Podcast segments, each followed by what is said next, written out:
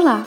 Você ouve agora o podcast do História em Quarentena, projeto nascido em 23 de março de 2020 em razão da pandemia provocada pelo coronavírus e da necessidade de distanciamento físico.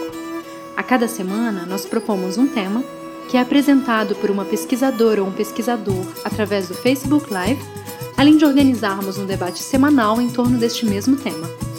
O áudio que você vai escutar foi extraído destes vídeos e pode apresentar pequenos ruídos devido ao formato inicial. Esperamos que esse podcast facilite o acesso a um conteúdo que consideramos muito importante. Eu sou Natália Guerelos e desejo a você uma boa escuta.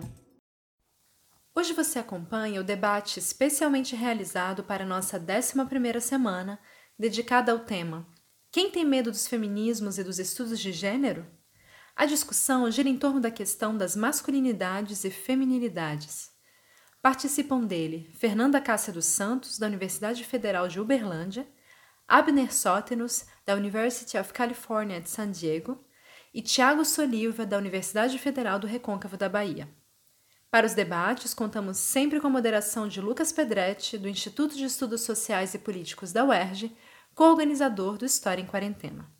Olá, pessoal. Boa tarde a todas, a todos. Estamos começando mais um debate do História em Quarentena, continuando aí a semana sobre estudos de gênero e feminismos e hoje o nosso segundo debate da semana em que a gente vai conversar um pouco sobre masculinidades e feminilidades. Aqui comigo estão Abner Sótenos. Olá, Abner. A Fernanda Cássia. Oi, Fernanda. Oi, oi. Tudo bem? E o Tiago Soliva. Olá, Tiago. Boa tarde, gente. Bom, o História em Quarentena ele é um projeto que começou nesse contexto da quarentena, da pandemia. É, a gente já está aí quase com 10 semanas de projeto e a ideia tem sido a cada semana discutir uma temática diferente a partir, enfim, da visão de historiadores, de outros de pesquisadores de outras áreas também a gente tem, enfim, debatido um, um conjunto amplo de temas, tanto a partir aqui desses debates, quanto a partir das lives que acontecem no nosso Facebook. Queria lembrar também que o História em Quarentena, a gente costuma transmitir nossos, enfim, nossos eventos pelo Facebook, mas a gente está também no Twitter, no Instagram, e agora também temos todos os programas em versão podcast para quem preferir. Então, curtam lá a gente nas outras redes, sigam é, o História em Quarentena, acompanhem também o podcast e acho que é isso na apresentação. Eu vou agora apresentar nossos convidados e depois a gente começa direto aqui nosso debate. O Abner Sótenos, ele é doutorando em História da América Latina no Departamento de História da Universidade da Califórnia, é graduado e mestre em História pela UFRJ. A Fernanda ela é professora da Escola de Educação Básica da Universidade Federal de Uberlândia, é doutora e mestre em História pela Federal do Paraná, especialista em metodologia do ensino de História e, enfim, graduada em História também pela Federal do Paraná. E o Tiago Soliva ele é professor da Universidade Federal do Recôncavo da Bahia, é graduado em Ciências Sociais pela UF, Universidade Federal Fluminense, e é mestre e doutor em Sociologia e Antropologia pela Universidade Federal do Rio de Janeiro, UFRJ. Eu vou quebrar um pouco o nosso roteiro aqui, isso está combinado já. Antes da gente entrar especificamente no tema, a gente está, enfim, vivendo um, um, momento especialmente importante, acho que na história, né? É, em relação aos debates sobre racismo e antirracismo é, nos Estados Unidos e aqui no Brasil também, em outras partes do mundo.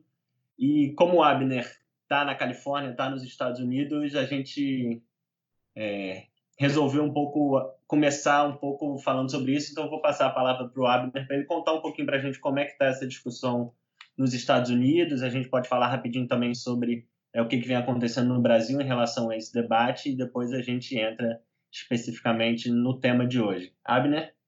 Olá, gente. Bom dia, boa tarde. Boa noite a todos e a todas que estão nos assistindo. É um prazer estar aqui. Quero agradecer a Fernanda Santos por compartilhar esse momento comigo, ao Tiago Soliva também. e ao Lucas Pedretti também por estar compartilhando esse momento assim, né? E essa oportunidade de estar podendo dialogar e falar e conversar sobre temas que nos são tão caros e são tão importantes. É, no que se refere à questão dos, dos protestos aqui nos Estados Unidos, né? É, eu tenho acompanhado com muita com muito cuidado muita atenção e sempre procurando comparar um pouco com a dinâmica brasileira, né? Então, assim, a gente está vendo que esses protestos ele, eles têm uma motivação, né? É, e uma motivação bastante específica, né? Porque é um protesto do precariado americano, né? Um precariado que nas últimas décadas, né? Ou pessoas que nas últimas décadas se viram num processo cada vez maior de precarização, né? E aí, dentro de uma dinâmica econômica, a gente vê um processo de precarização dentro da dinâmica racial, em função dessa precarização, você vê determinados grupos que já eram extremamente afetados, como, por exemplo, é, a população negra norte-americana, como, por exemplo, os latinos de pele morena. Não estou me referindo a todos os latinos, porque a Gisele Beach está aqui em outra condição e ela é latina. Então não dá para falar latino como uma coisa única, né? Então, a, a gente está percebendo que esses grupos que, lá em 2006, com a eleição de Obama, por exemplo, tinham uma expectativa de mudança muito grande, a gente vê vários eventos, vários. É, a gente assiste os filmes, os vídeos né, das eleições do Obama, da posse do Obama, e você vê pessoas de várias idades, pessoas de vários credos religiosos, pessoas de várias cores ali né, na expectativa que o governo Obama fosse apontar né, para uma, uma possibilidade melhor nos Estados Unidos. E aí passam os oito anos de governo Obama, uma política liberal, né, que atende em algumas medidas um grupo ou outro, mas sem dúvida nenhuma é, mantém uma lógica liberal muito forte. E aí você vem com Trump em 2016, né, e aí a frustração ela aumenta mais ainda, porque o Trump vem com uma política ultraliberal. Não só uma política ultraliberal, mas uma, o Trump abraça o projeto supremacista branco, inclusive com apoios declarados de líderes da Ku Klux Klan, né? Mas o Trump fala também para uma classe trabalhadora branca que passou a viver um processo de pauperização a partir das transferências das empresas, da produção, né, do setor produtivo americano para, para os países asiáticos.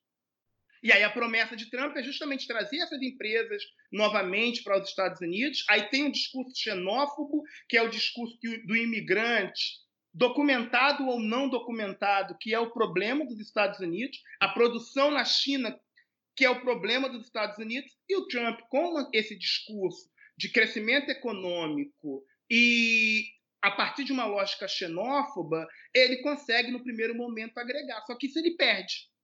Ele perde porque ele não consegue cumprir basicamente nenhuma promessa dele. E pior, os Estados Unidos entra com crescimento econômico, né? A economia americana ela passa a crescer, mas ela passa a crescer em prejuízo de uma concentração de renda muito grande, a partir de isenção de impostos que o governo Trump vai dar para os mais ricos, a partir de concessão que o governo Trump vai dar para os mais ricos, e junto a isso, a população negra e latina, que já era extremamente afetada, ela se torna mais afetada o sistema estrutural do racismo americano, né, ele acaba fazendo com que essas populações elas vivam numa, numa, numa situação de por elas mesmas. Né? E aí você tem o Covid, que gera 40 milhões de novos desempregados nos Estados Unidos, agravando a situação. Ao mesmo tempo, a gente vê que o Covid ele afeta mais esses grupos que historicamente são afetados pelo racismo aqui nos Estados Unidos. E aí, sucessivamente, mortes de pessoas negras e latinas, né, como a Brianna, como George Floyd, como essas como a perseguição de um vídeo que foi revelado agora em maio, né, é, o Hamed, que foi perseguido e morto, um vídeo chocante, assustador. Então, as pessoas percebem que elas estão dentro de uma política, isso fica muito claro com o Covid, que elas estão dentro de uma política de morte. O governo Trump insere na agenda americana de forma aberta uma política de morte. E aí, essa política de morte, associada com uma trajetória do racismo americano, faz eclodir esses movimentos. E aí, essa é uma diferença. Há uma diferença muito grande de Ferguson em 2014, por exemplo, para esse movimento agora. Ou há uma diferença muito grande do Occupy Wall Street para esse movimento agora. Porque esse movimento ele se constitui como uma frente multiétnica, multireligiosa, multi. É, é, multiétnica, multireligiosa, tem um elemento aí também de gênero, mas ela é uma frente única quando a gente pensa no sentido da classe. Quem é que está indo para a rua? Então, quando a gente pensa esses movimentos aqui, ele acaba sendo para a gente uma esperança. Eu vejo muita gente, ah, mas os Estados Unidos, agora vocês estão né, se mirando nos Estados Unidos, todo mundo bota lá no Facebook, no Instagram, a, o, o, Black Lives Matter, blá, blá, blá, e o Brasil. Mas isso é importante também para o Brasil. Só que os Estados Unidos, diferentemente do Brasil, eles têm um acúmulo de discussão sobre frente multiétnica que vem desde a década de 60. Se a gente pega o Black Panthers, né, que é normalmente entendido como um movimento violento, isso, tu pega o Jay Newton, ele está falando da necessidade de construir frentes multiétnicas. Martin Luther King está falando da necessidade de construir frentes étnicas. Angela Davis está falando da necessidade de ação antirracista. Chega de falar só do. A gente tem que fazer ações antirracistas. Então, tem um acúmulo, uma discussão nos Estados Unidos que ajuda a pensar essa lógica do antirracismo, junto com o anticapitalismo, porque a frustração também, mais um elemento da frustração, é o Bernie Sanders não ser é, escolhido pelo Partido Democrata, as prévias ainda estão abertas, mas pelas, pelo que se parece, Bernie Sanders já até né, é, se retirou dessa, dessa disputa.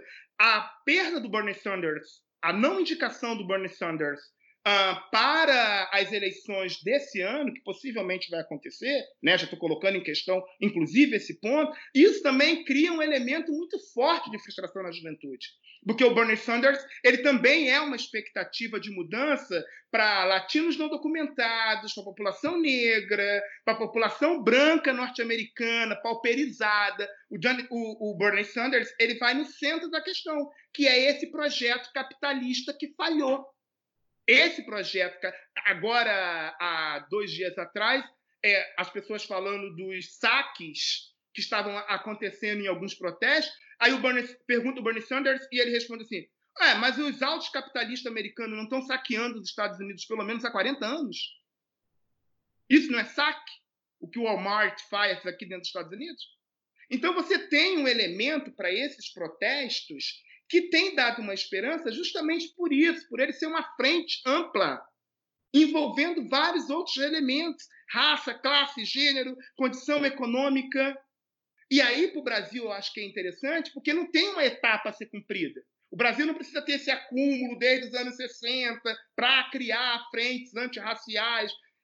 Ou seja, talvez o movimento dos Estados Unidos possa servir para a gente no Brasil e para outras partes do mundo, como a gente já está vendo acontecendo na França, no Canadá, como a gente está vendo no Brasil, como a gente está vendo em vários outros lugares, frentes muito parecidas e talvez isso possibilite para a gente, porque não adianta. A mudança ela vem de baixo para cima, não adianta, né? Então acho que é um, ao mesmo tempo que é um, uma convulsão dentro desse cenário de Covid, as pessoas se reunindo na rua, alguns sem máscaras, outros com máscara, com contato. A, a gente já está discutindo aqui qual é o impacto que esses protestos vão ter para as pessoas que possam ser contaminadas e mortas por Covid. É, vide que essas pessoas já são as pessoas precarizadas, sem plano de saúde, aqui não tem saúde pública, as pessoas que estão desempregadas, as pessoas que estão com baixa alimentação, as pessoas que estão com problema de moradia. São essas pessoas que estão na rua. Então, elas podem ser afetadas muito mais ainda pela questão do Covid. Então, só que é o seguinte: as pessoas estão morrendo por Covid, mas estão morrendo por bala, estão morrendo por fome, estão morrendo por desemprego. O George Floyd, ele era um segurança que estava trabalhando há cinco anos em um comércio e justamente foi demitido em decorrência do Covid.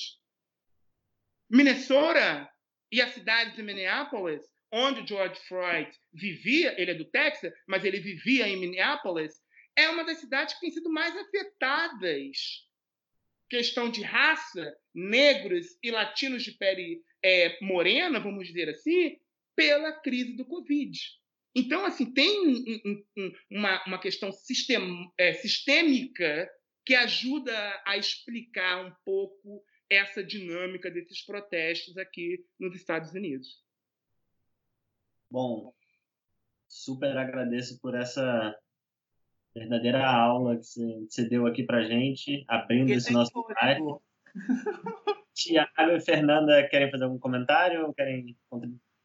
Eu fiquei sem fôlego. Acho que foi uma análise assim. Foi mal, Thiago. É... Não, não imagina.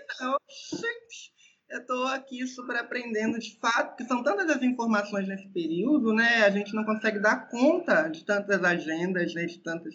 A gente fica aqui acompanhando as notícias do Brasil com uma certa preocupação. Eu fico aqui da Bahia acompanhando as notícias do Rio de Janeiro, que é minha terra, né? De origem, com uma certa preocupação, e em meio a essa preocupação com família, enfim, com, com amigos que estão no Rio, é, surge esse contexto né, das manifestações nos Estados Unidos. Então, é, é para mim, foi é, é impressionante como você, como você conseguiu sintetizar né, todo esse contexto de eclosão dessas manifestações, né, e vendo aqui no Brasil como é que fica muito mais claro, né, essa por que, que as pessoas estão, né? Essa, o final da sua fala para mim foi muito boa, porque é, essa política de morte já está dada, né? No sentido, né? Essa necropolítica já está sendo construída pelo governo tanto do Trump nos Estados Unidos como aqui no Brasil pelo governo Bolsonaro e a sua escória, né? Que tem organizado de forma tão bem sucedida essa necropolítica, né? Mas é, faz muito sentido agora né, perceber como, por que, que essas pessoas, de fato, imbuídas desses sentimentos coletivos, estão né, indo, de fato, às ruas. Porque, enfim, o Covid é o menor dos problemas frente a tantos outros que vêm se aglomerando na trajetória dessas pessoas. Né? Então, não, não faz muito sentido entender isso tudo. Eu agradeço, de fato, pela, pela, pela fala. Depois a gente vai conversar, viu, Abner? Por favor. Boa, Thiago. Vou fazer um convite. Boa. É, só me eu... resta também. É.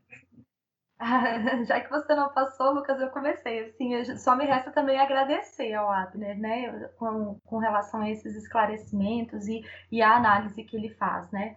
Realmente, essa política é, neoliberal que, que faz com que é, o Estado se exima, né, das responsabilidades com relação à vida das pessoas, isso está na origem de muitos, muitas problemáticas da atualidade, né, inclusive dessas, dessas manifestações que estão acontecendo nos Estados Unidos e agora também no Brasil. A gente tem aí acompanhado também e, e fico muito feliz, Abner, pela sua, pela sua análise e sua generosidade de compartilhá-la com a gente hoje. Valeu, Fernando. Pois é, eu, eu reforço aí as palavras do Tiago e da Fernanda, Abner. Muito obrigado. Quando você estava falando, eu fiquei pensando na, na, na, importância da gente aqui no História em Quarentena também pensar num, é, num debate especial sobre esse tema. Os companheiros de organização do História Quarentena vão me matar quando ouvirem eu isso, porque a gente está com um monte de trabalho, já é uma loucura organizar as semanas sucessivamente, mas eu acho que não dá para escapar dessa discussão nesse momento. De todo modo, queria lembrar que a gente teve uma semana sobre questões raciais, então quem quiser também entender um pouco mais sobre como algumas dessas questões que o Abner falou aparecem historicamente no Brasil, acho que pode recuperar algumas das das falas que tiveram. No debate, especialmente, a gente teve a presença da Mônica Cunha, que é uma militante, enfim, dos movimentos populares do Rio de Janeiro, uma, uma é, mãe também que perdeu seu filho para violência de Estado, e ela discute muito tanto a questão da necropolítica, né, no contexto brasileiro do Rio de Janeiro, quanto é, os efeitos específicos do Covid para população negra no Brasil e também com recorte de gênero muito forte. Então, é, enquanto a gente não faz esse debate especial do História em Quarentena, relembrem lá o que a gente já fez, mas acho que esse, esse novo contexto exige que a gente retome a conversa. Feito essa introdução, enfim, extremamente importante e que com certeza só vai enriquecer a nossa conversa aqui, vou partir aí mais especificamente para o roteiro do, do debate de hoje, né, que é, é nesse, nesse contexto da semana sobre estudos de gênero e feminismos, um debate sobre masculinidades e feminilidades. E aí eu queria começar para a gente é, ter um, digamos assim, um terreno de entendimento comum, colocando uma questão muito simples, ou talvez não tão simples assim, mas queria é, perguntar para vocês assim, do que, que a gente está falando quando a gente fala em masculinidades e em feminilidades. Fernanda, começa? Posso começar. É, quero começar primeiro, é claro, agradecendo o convite, né? É um prazer enorme para mim estar aqui hoje com vocês para discutir essas questões é, e, e, ter um momento de proximidade, né, no meio dessa quarentena que tem nos isolado tanto, né, de, de outras maneiras. Uh, para a gente pensar, eu acho que sobre feminilidade, masculinidade, a gente precisa é, estabelecer alguns, algumas noções conceituais. Eu vou tentar começar fazer um, um apanhado de algumas questões, propor um, alguns questionamentos que eu acho que são, são pertinentes, e aí depois os, os meninos me, me ajudam né, a, a, dar uma continuidade. Então, é, isso que a gente chama de feminilidade, de masculinidade, são é, expectativas, digamos assim, expectativas sociais, né, que são construídas historicamente. A gente sabe, né, que toda vez que uma mulher engravida, né, uma das primeiras questões que se colocam para essa pessoa é: e aí, é menino ou é menina, né? É, a, há uma expectativa muito grande por parte da nossa sociedade para que se responda essa pergunta. Eu sou uma mãe recente, eu tenho um filho de um ano e oito meses, e quando eu estava grávida, eu ouvia isso o tempo todo. E eu até boa parte da minha gravidez, eu pensei que eu não queria saber, né? Que não, não, não era uma coisa que me interessava e que eu ia esperar nascer para saber, né? Para ver, sei lá, para dar um nome, enfim. Mas aí a pressão foi tanta, porque, mas tanta, do tipo assim, não, mas como que a gente não vai saber? Não tem nome essa criança? Como é que eu vou comprar roupa? Se é roupa de menino, se é roupa de menina? Como se, as, se meninos e meninas tivessem que usar roupas específicas, né? Mas na verdade, assim, por absurdo que seja falando, falando isso, isso faz parte da nossa prática cotidiana. Então, antes mesmo de uma criança nascer, surgem essas definições, né? Se é um menino, se é uma menina, né? E no final das contas, a gente poderia perguntar o que, que isso quer dizer, né? Ser menino ou ser menina desde o útero, é, quer dizer que a pessoa tem um pênis ou uma vagina? Quer, quer dizer que a pessoa possui ou produz determinados hormônios e não outros? Será que ser menino ou ser menina quer dizer que a pessoa tem ou não o cromossomo Y?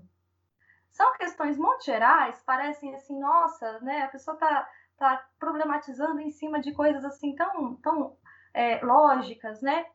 Mas, na verdade, há pessoas na nossa prática social que são fisicamente mulheres e geneticamente homens, dentro desses parâmetros, né? Então, a natureza, da forma como ela se apresenta, ela não é binária em si mesma. É a nossa forma de ler a natureza que é articulada por uma lógica binária. E essa lógica binária, ela segue os padrões daquilo que a gente chama de heteronormatividade. Então, segundo ponto, heteronormatividade, né? O que seria isso? É um conjunto de disposições, e a gente pode falar assim, disposições de uma forma ampla, como discursos, valores, práticas, né? Por meio é, das quais a heterossexualidade é instituída e ela é vivenciada como uma única possibilidade natural e não só natural, como uma única legítima de expressão, né? Uma, é uma expressão que é sexual e de gênero, né? pois é, essa heteronormatividade defende que é uma única sequência possível para sexo, gênero e desejo. Então, dentro dessa lógica heteronormativa, a gente pensa nessa numa sequência única que atribui, por exemplo, a alguém do sexo masculino um gênero que ele também masculino e um desejo pelo seu oposto, que seria o sexo feminino ou que seria uma, uma mulher, né? No final das contas.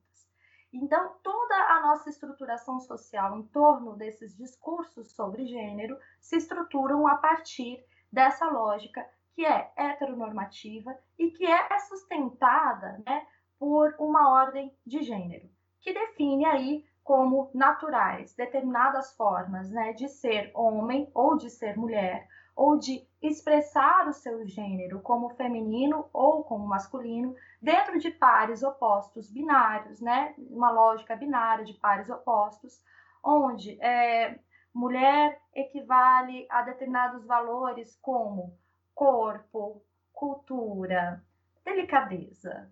Vamos pensar em outras coisas, amorosidade, maternidade. E homem está relacionado com outras coisas, né? Como o masculino, é, a mente, é, a cultura, ou a capacidade de produzir cultura, é, a violência, né, de outras, em, em, última instância.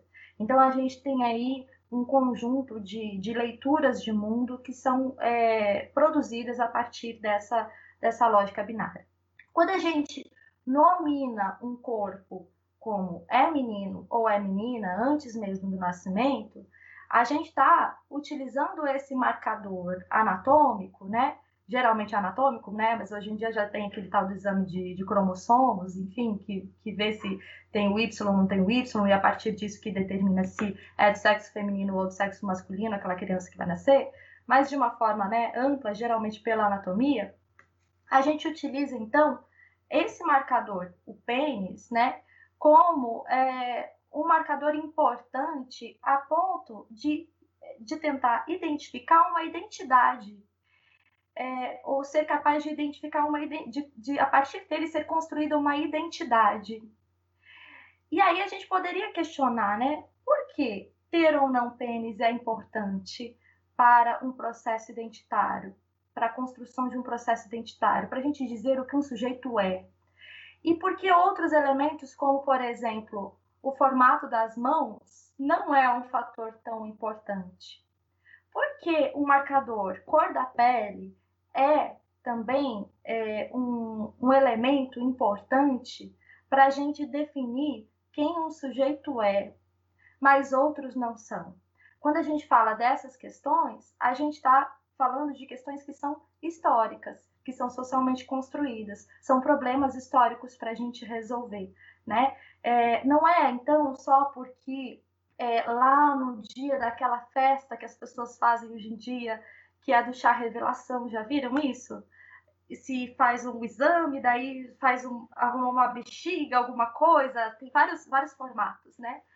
É, e Agora... sai lá da bexiga. Um... Oi, pode falar, Thiago. Agora é uma, é uma é uma coisa corrente, né? Entre, inclusive, a Jarissa estava vendo no, no, Instagram de uma feminista famosinha, né? Aqui de Salvador, ela fazendo o chá de revelação. Fiquei, gente, babado, né? É gente. É, né? uma, é a última moda, né? Eu diria que é a última é. moda da forma como você conta, né? Né? Pelo visto, inclusive entre as feministas virtuais, né? Fiquei assim, ah, gênero explica. Então, assim, não é porque a fumaça saiu azul ou saiu rosa de dentro do balão naquela festa que é o chá revelação que é, a gente pode dizer que um sujeito é, é, feminino ou masculino. A gente sabe que não é por isso, né? Até porque a gente sabe que esses, essas identidades elas são também construídas. Mas no momento dessa designação e a partir do momento dessa designação, já surgem uma série de expectativas com relação a esse sujeito. E essas expectativas são reiteradas diversas vezes ao longo da vida, durante toda a nossa existência, né? Então, não é natural, né? A forma como nós nomeamos os corpos, ela, ela produz é, não apenas significados, portanto, né? Mas também os próprios corpos, né? E o gênero, dessa maneira, é um efeito dessa série de discursos que se cruzam de forma muito complexa ao longo da vida, né? Nas palavras da Butler, né, o gênero ele é performativo, ele é uma coisa que a gente faz, não é uma coisa que a gente é, né? Então a gente pode, a partir desse, é, desses pressupostos, acho que a gente poderia começar uma, uma discussão. É, dentro né, dessa, dessas lógicas, então, que são orientadas pela heteronormatividade, e dentro desse quadro rígido, então, que é o da heterossexualidade, homem e mulher, eles são definidos, né, como seres complementares, né? E, portanto, o, o natural seria que eles se relacionassem entre si, dentro de discursos normativos, lógico, né? É, essa lógica interpretativa, ela é orientada por uma economia reprodutiva, médico-jurídica, ela é histórica, ela tem uma história, uma, uma, origem histórica específica, a gente pode datar isso, né? Mas na prática social, o que, que a gente observa? No caso das mulheres, por exemplo, desde pequenas, elas são treinadas. Treinadas para quê? Para cuidar de seus filhos, né? Um dos primeiros presentes que elas ganham são bonecas, né? Então elas precisam entender que a maternidade, ela tem um, um um papel realizador fundamental em suas vidas desde muito novas. Você não não, não se promovem brincadeiras para que os meninos sejam pais, mas se promovem muitas brincadeiras para que as meninas compreendam que elas precisam ser mães, né? Então a gente tem essa questão. Junto com isso, as mulheres são doutrinadas por um, uma, o que a gente poderia dizer, chamar de uma, uma propaganda, né? romântica, do romance heterossexual, né? Através dos contos de fadas, dos filmes, dos livros, das novelas, enfim. E com base nessa crença de que a sexualidade feminina é definida como algo que deve estar a serviço da reprodução ou da manutenção do sistema, é que a gente entende que as é, uniões monogâmicas elas, elas podem, né, elas são instituídas de forma que apenas as, as, das mulheres é cobrada a monogamia. E isso é algo fundamental para que a gente compreenda, inclusive, a relação entre o capitalismo, né, de uma forma geral, é, a fundação da ordem capitalista, e é, a, essa, esse ordenamento heteronormativo, essa organização dos sistemas de gênero. Né?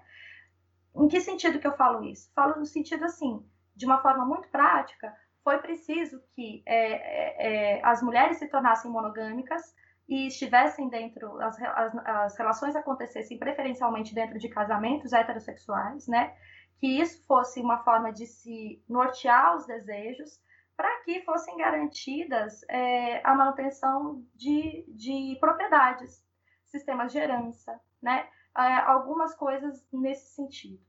Então, dessa forma, os nossos desejos mesmos, ou os desejos né, de uma forma é, orientados para a heterossexualidade, eles também contribuem para a manutenção do poder dentro de uma sociedade capitalista. E aí, né, para encerrar, é, já que eu levantei uma série de, de questões aqui para a gente começar a discutir, é, eu acho que às vezes as pessoas que estão nos assistindo, assim, de uma forma muito rápida, muitas vezes estão tomando pela primeira vez contato com essas questões, poderiam dizer assim, tá, mas e hoje? Hoje isso não faz mais sentido, né? As nossas relações não se orientam mais pela heteronormatividade. Olha só, né? É, as pessoas podem se casar com quem elas quiserem, né? Os gays podem ter famílias, podem se casar, podem ter filhos e tal. Mas vejam, não há uma ruptura com a lógica heteronormativa quando a gente diz que um gay pode se casar, né? Tanto é que é, basta é, que as pessoas pensem em outras formas de arranjos familiares que envolvam, é, por exemplo, casais não monogâmicos, que esse sistema entra em colapso, né? Não é mais possível identificar. Não é que as pessoas não podem ficar juntas, elas até podem, mas não é possível inserir essas pessoas como dependentes em planos de saúde, por exemplo. Né? Não é possível atribuir de uma forma tranquila sistemas de herança. Tá aí, né, gente, a disputa em torno da herança do Gugu, que não nos deixa mentir, né? O Gugu Liberato está sofrendo um processo muito é, intenso, né, de, de, de discussão é, a respeito da herança dele, porque justamente é uma pessoa que tinha uma relação é, de muitos anos com uma mulher, não sei se essa relação envolvia sexo ou não, mas me parece que no casamento o sexo não é uma questão, então não entendo por que, que numa relação estável ter ou não ter sexo é uma questão, né? Mas enfim, tinha uma relação de 20 anos com uma mulher e uma relação de 8 anos com um rapaz, né? Então, é, e aí um bug no sistema de herança. Como é que a gente lida com isso, né? Nessa sociedade orientada por esse padrão heteronormativo, onde os papéis feminino e masculino são estabelecidos de uma forma muito rígida, rígida, muito rigorosa. Desculpa, gente, se eu falei demais. Eu acho que tentei dar uma mapeada geral. Obrigado, Fernanda. Acho que começamos muito bem. Tiago? É, boa tarde né, a todas, todos. Estou aqui, um antropólogo entre historiadores estou me sentindo bastante em casa. Né? é, gostaria de agradecer o convite, a Lucas, é, conhecer Fernanda e a Abner nessa tarde, certamente está sendo muito prazeroso. A Natália também fez convite, né? Porque assim, né, ela me cutucou pelo Facebook e aí falou que tinha lido meus trabalhos sobre travestis no período ditatorial brasileiro. Eu falei, gente, alguém lê de fato, né? Eu fiquei, mas meu Deus, que bom, né? Que bom, a gente publica tanta coisa, é tão legal. Pois é, estou aqui com vocês por conta da leitura de Natália, ou seja, alguém lá, qualquer pessoa que seja. É, eu acho que Fernanda fez um mapeamento bastante é, interessante, né, dentro dessa discussão sobre o que é heteronormatividade, né, o que, que, que se entende por heteronormatividade, uns conceitos que são assim é, estruturantes para a gente pensar essa, essa noção, sobretudo a partir da, da leitura de Judith Butler, né, e aí só a título de acréscimos mesmo, né, acho que minha fala vai muito na direção de tentar contribuir né, com essa reflexão. E, na verdade, eu acho que ela possui um, dois, dois, dois sentidos. Né? Um sentido mais acadêmico é? e um sentido mais pessoal, né? vamos dizer dessa forma. Porque eu também trarei, alguma, na minha fala, algumas experiências pessoais né? que têm a ver com a minha forma de constituição como sujeito, como uma identidade, né? como um homem gay dentro de um contexto brasileiro, né? É, agora na, na Bahia, né? É, enfim, então, é, eu penso que para pensar também, a Fernanda trouxe muito bem, né, pensar gênero, né, gênero talvez seja uma das categorias mais importantes e revolucionárias da, da teoria social contemporânea, né, e aí eu gosto muito de refletir a partir de uma é, concepção de gênero que vem lá da oitava geração, da, da segunda geração das feministas, lá na década de 70, 80, né, a Joan Scott, que define gênero, antes de tudo, como uma forma de definir relações de poder entre os corpos, entre as pessoas. Né? Então, ela coloca aí um pouquinho de Foucault nessa leitura que se faz né, sobre gênero. Gênero, é, além dessas expectativas, né, que não são somente culturais, são sociais, econômicas, que se impõem a corpos sexuados, né, é, tem aí uma relação de poder entre esses corpos, né? Como bem chamou a atenção Fernanda, que submete as mulheres a uma certa lógica, né? Inclusive monogâmica. Eu acho que completo, né? Se me permite, Fernanda, é, chamar a atenção quando você chama, é, falar da questão da monogamia, é, a monogamia também talvez seja importantíssima para a definição dos, arran dos arranjos raciais, né? E aí a gente está falando de como o controle dos corpos das mulheres brancas tinha a ver também com uma com tudo isso que você chamou a atenção, mas também para impedir a mistura racial, né?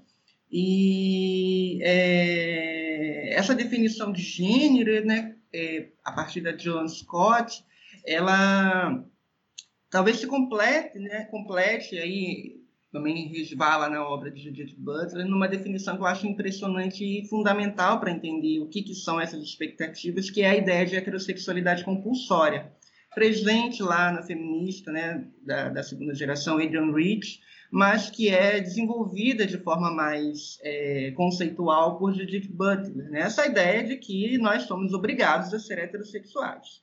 E como é que é essa obrigação? Né? Nós, homens gays, eu falo muito da minha própria é, trajetória, né? Essa cobrança, né, que a gente precisa ter um comportamento adequado ao que quer ser homem.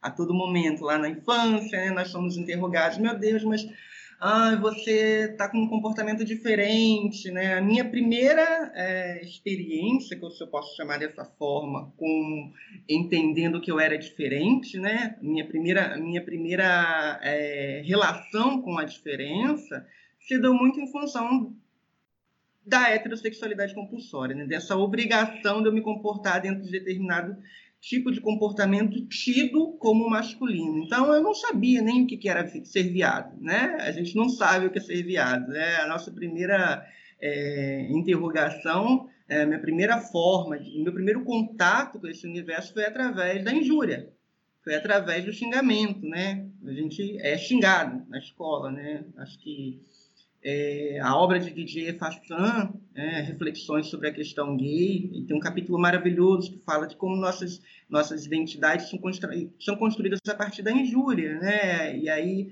meu primeiro contato com, essa, com a diferença, né? com o que, que era ser diferente, ou me, me percebendo como diferente, foi justamente através de um xingamento é, você é viado, você é bichinha, né? E nada tinha a ver, na verdade, com uma futura. Eu nem sabia o que, era isso. Tinha a ver com uma, é... enfim, eu não sabia nem o que era ser viado, né? Aí eu precisava me enquadrar dentro do que era ser viado a partir de então, né?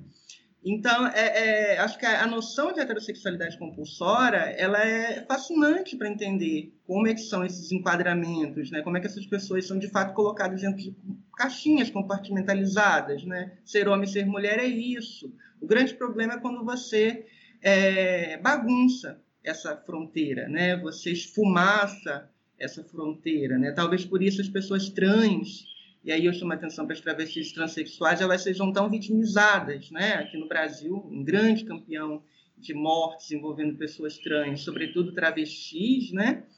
Que têm em seus corpos a marca, a materialização dessa diferença, né? Que bagunça justamente esse ordenamento, que entende é, os corpos como sendo formados através de uma matéria, né? Essa, essa, essa casadinha entre gênero sexualidade e práticas sexuais, tudo bonitinho, ordenado, linear, né? Talvez os corpos trans sejam os corpos que mais é, desafiam e por isso é, é, são esses corpos que sofrem mais as consequências do processo de desvio, né? Das, as consequências do processo de transgressão dessas convenções relacionadas a gênero, né?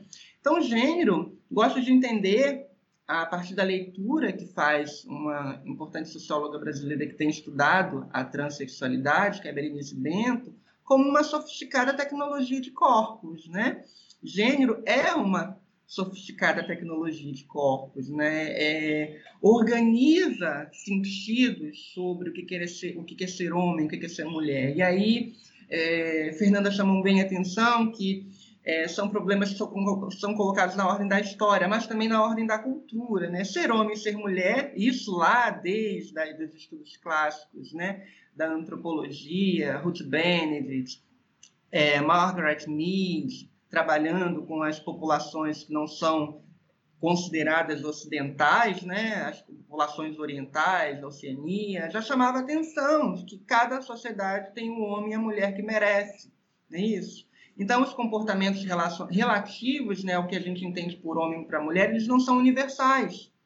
E aí a gente se encontra com um grande problema da antropologia, né? o problema entre o específico e o universal. Né? Se não é universal, não pode ser considerado natural, não é comum a todos. Né? Então, é passível sim de discussão, e a teoria feminista, dentro né, da, da, antropologia, da história, enfim, vem contribuindo significativamente para desconstruir essa ideia de que esses comportamentos eles são dados ou são organizados a partir da biologia dos corpos. Né? Os trabalhos do, do importante historiador da medicina, é, que eu esqueci o nome, mas daqui a pouquinho eu lembro, vai justamente refletir sobre essa ideia de que essa biologia ela é também construída a partir de diferentes discursos, né? A biomedicina vai contribuir significativamente para a ideia que a gente tem hoje de que esses corpos são naturais, né? E esses comportamentos relacionados né, a, a ser homem e ser mulher, eles estão associados a uma certa biologia, né? É um destino, né? Um, é um, não pode ser desconstruído. Então, eu acho que é, complementando mesmo, né, que eu acho que a fala de, de, de, Fernanda foi fantástica no sentido de traz esclarecimentos assim bastante é, contemporâneos sobre os estudos de gênero, é tentar justamente trazer essa reflexão sobre a heterossexualidade compulsória para a centralidade do debate como importantíssima para compreender como essas é, o que a gente tem chamado de gênero, né, e, e essas convenções relacionadas a gênero, elas não são é, naturais, né?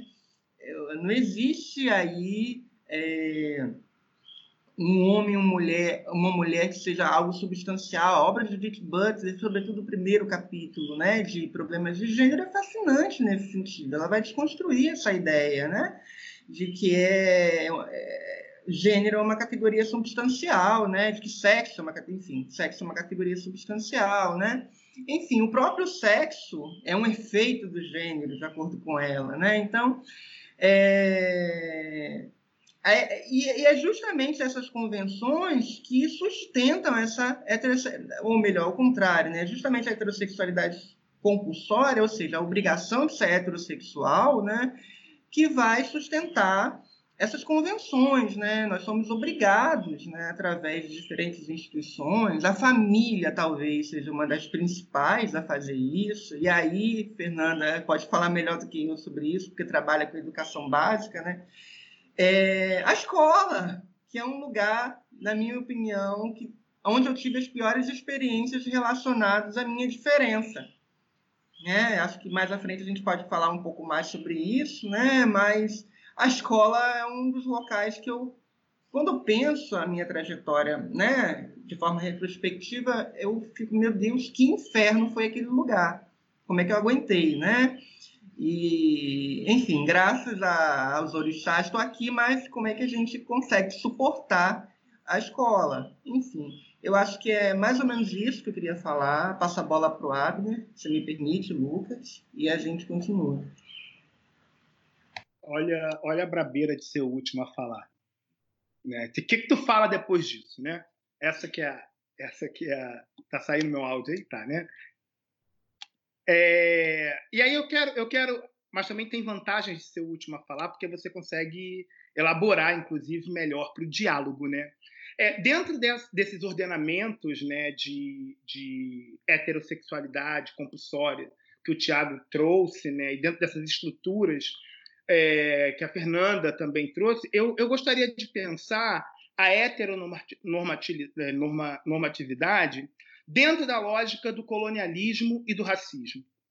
Né? Porque quando a gente pensa a heterossexualidade, quando a gente pensa as concepções de masculino e feminino, ela está sendo projetada, ou melhor, ela foi projetada, como diz, a, como escreve a, a Bell Hooks, ela foi projetada dentro de uma estrutura capitalista imperialista de supremacia branca.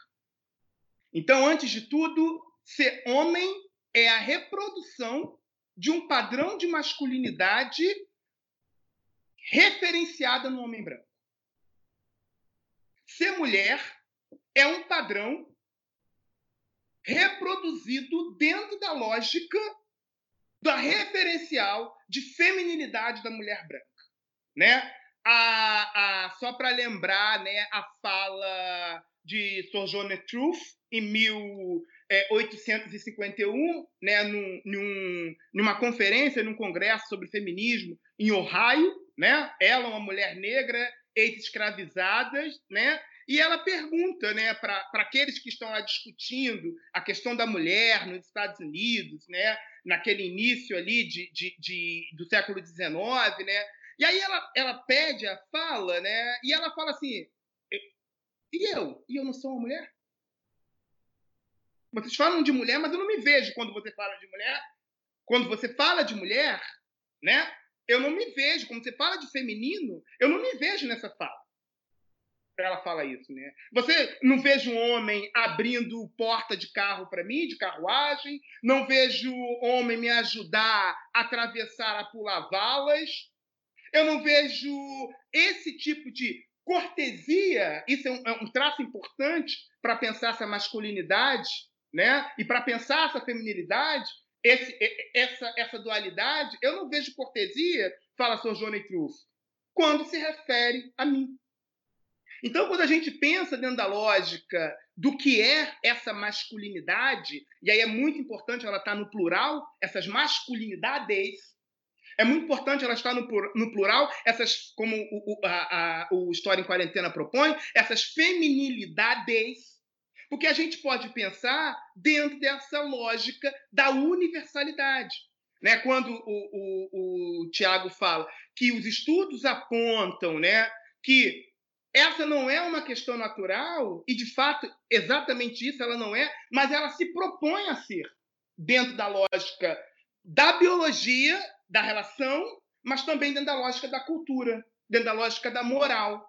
Então, esses ordenamentos, eles são todos feitos de sexualidade, né, do que é ser masculino, do que é ser feminino, dentro dessa lógica. E aí você pensa no processo é, americano. Quando eu falo americano, eu falo brasileiro, falo latino-americano, falo dos Estados Unidos, Canadá. Quando a gente pensa, só para ficar nessa região, quando a gente pensa esse projeto né, supremacista, imperialista, capitalista, no contexto da longa duração, da historicidade, a gente vê como negros e indígenas, homens e mulheres, se insere nesse padrão do que é ser mulher, do que é ser homem. E aí, como que a subjetividade desses sujeitos, elas também são afetadas. Então, ser homem, ser mulher, né? Quando eu me constituo como um sujeito, que me vejo como homem ou como mulher, e que não estou dentro dessa lógica, desse ordenamento, né? Esses questionamentos, eles aparecem. Só que eles não aparecem só do sujeito em relação a ele mesmo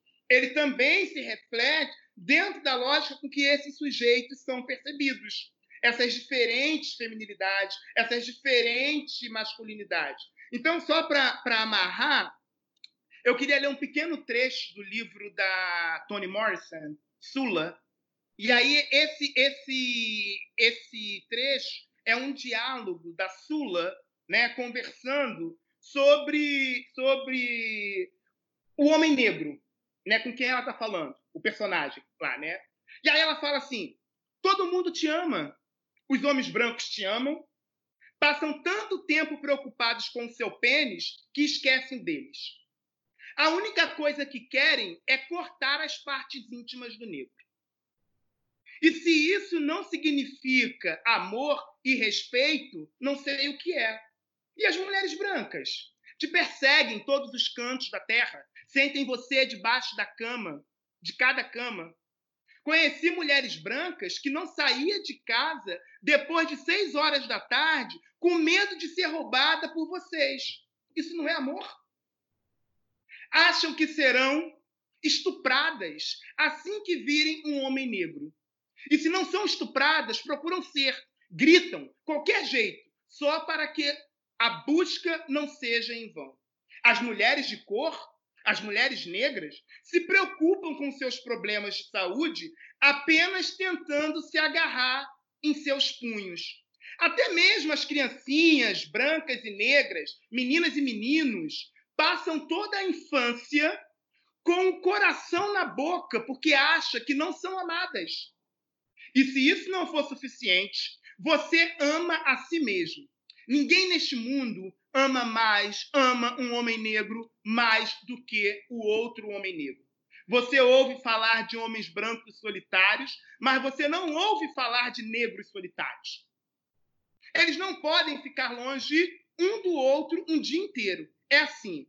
Me parece que você está com inveja do mundo. Isso é a Toni Morrison, no livro Sula, né? É, essa versão é em inglês e está na página 103, 104. Então, quando a gente pensa essa masculinidade, quem é né, esse sujeito homem, essa sujeita mulher, se a gente não interferir, não pensar nessa lógica em que essa masculinidade é construída, a gente equipara esses sujeitos né, sem fazer as devidas considerações do que é ser homem, do que é ser mulher e de que forma esses padrões, essas lógicas de organização desse sistema afetam esses sujeitos de formas distintas.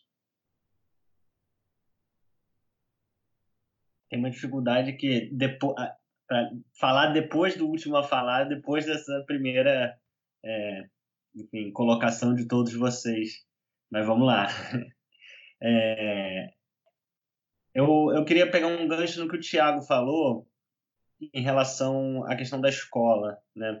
E, enfim, Fernanda falou também com muita propriedade sobre como é, a gente estava falando de expectativas construídas historicamente, né?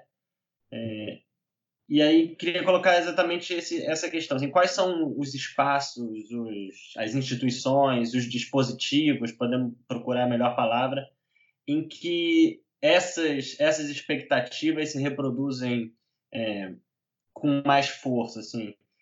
Pensei especificamente em perguntar sobre qual da religião e da escola nesse processo, mas Tiago trouxe também a dimensão da família. Então, acho que me fiz entender na pergunta. A questão é por onde, como e por onde, por meio de quais, enfim, é, espaços essas expectativas se reproduzem historicamente.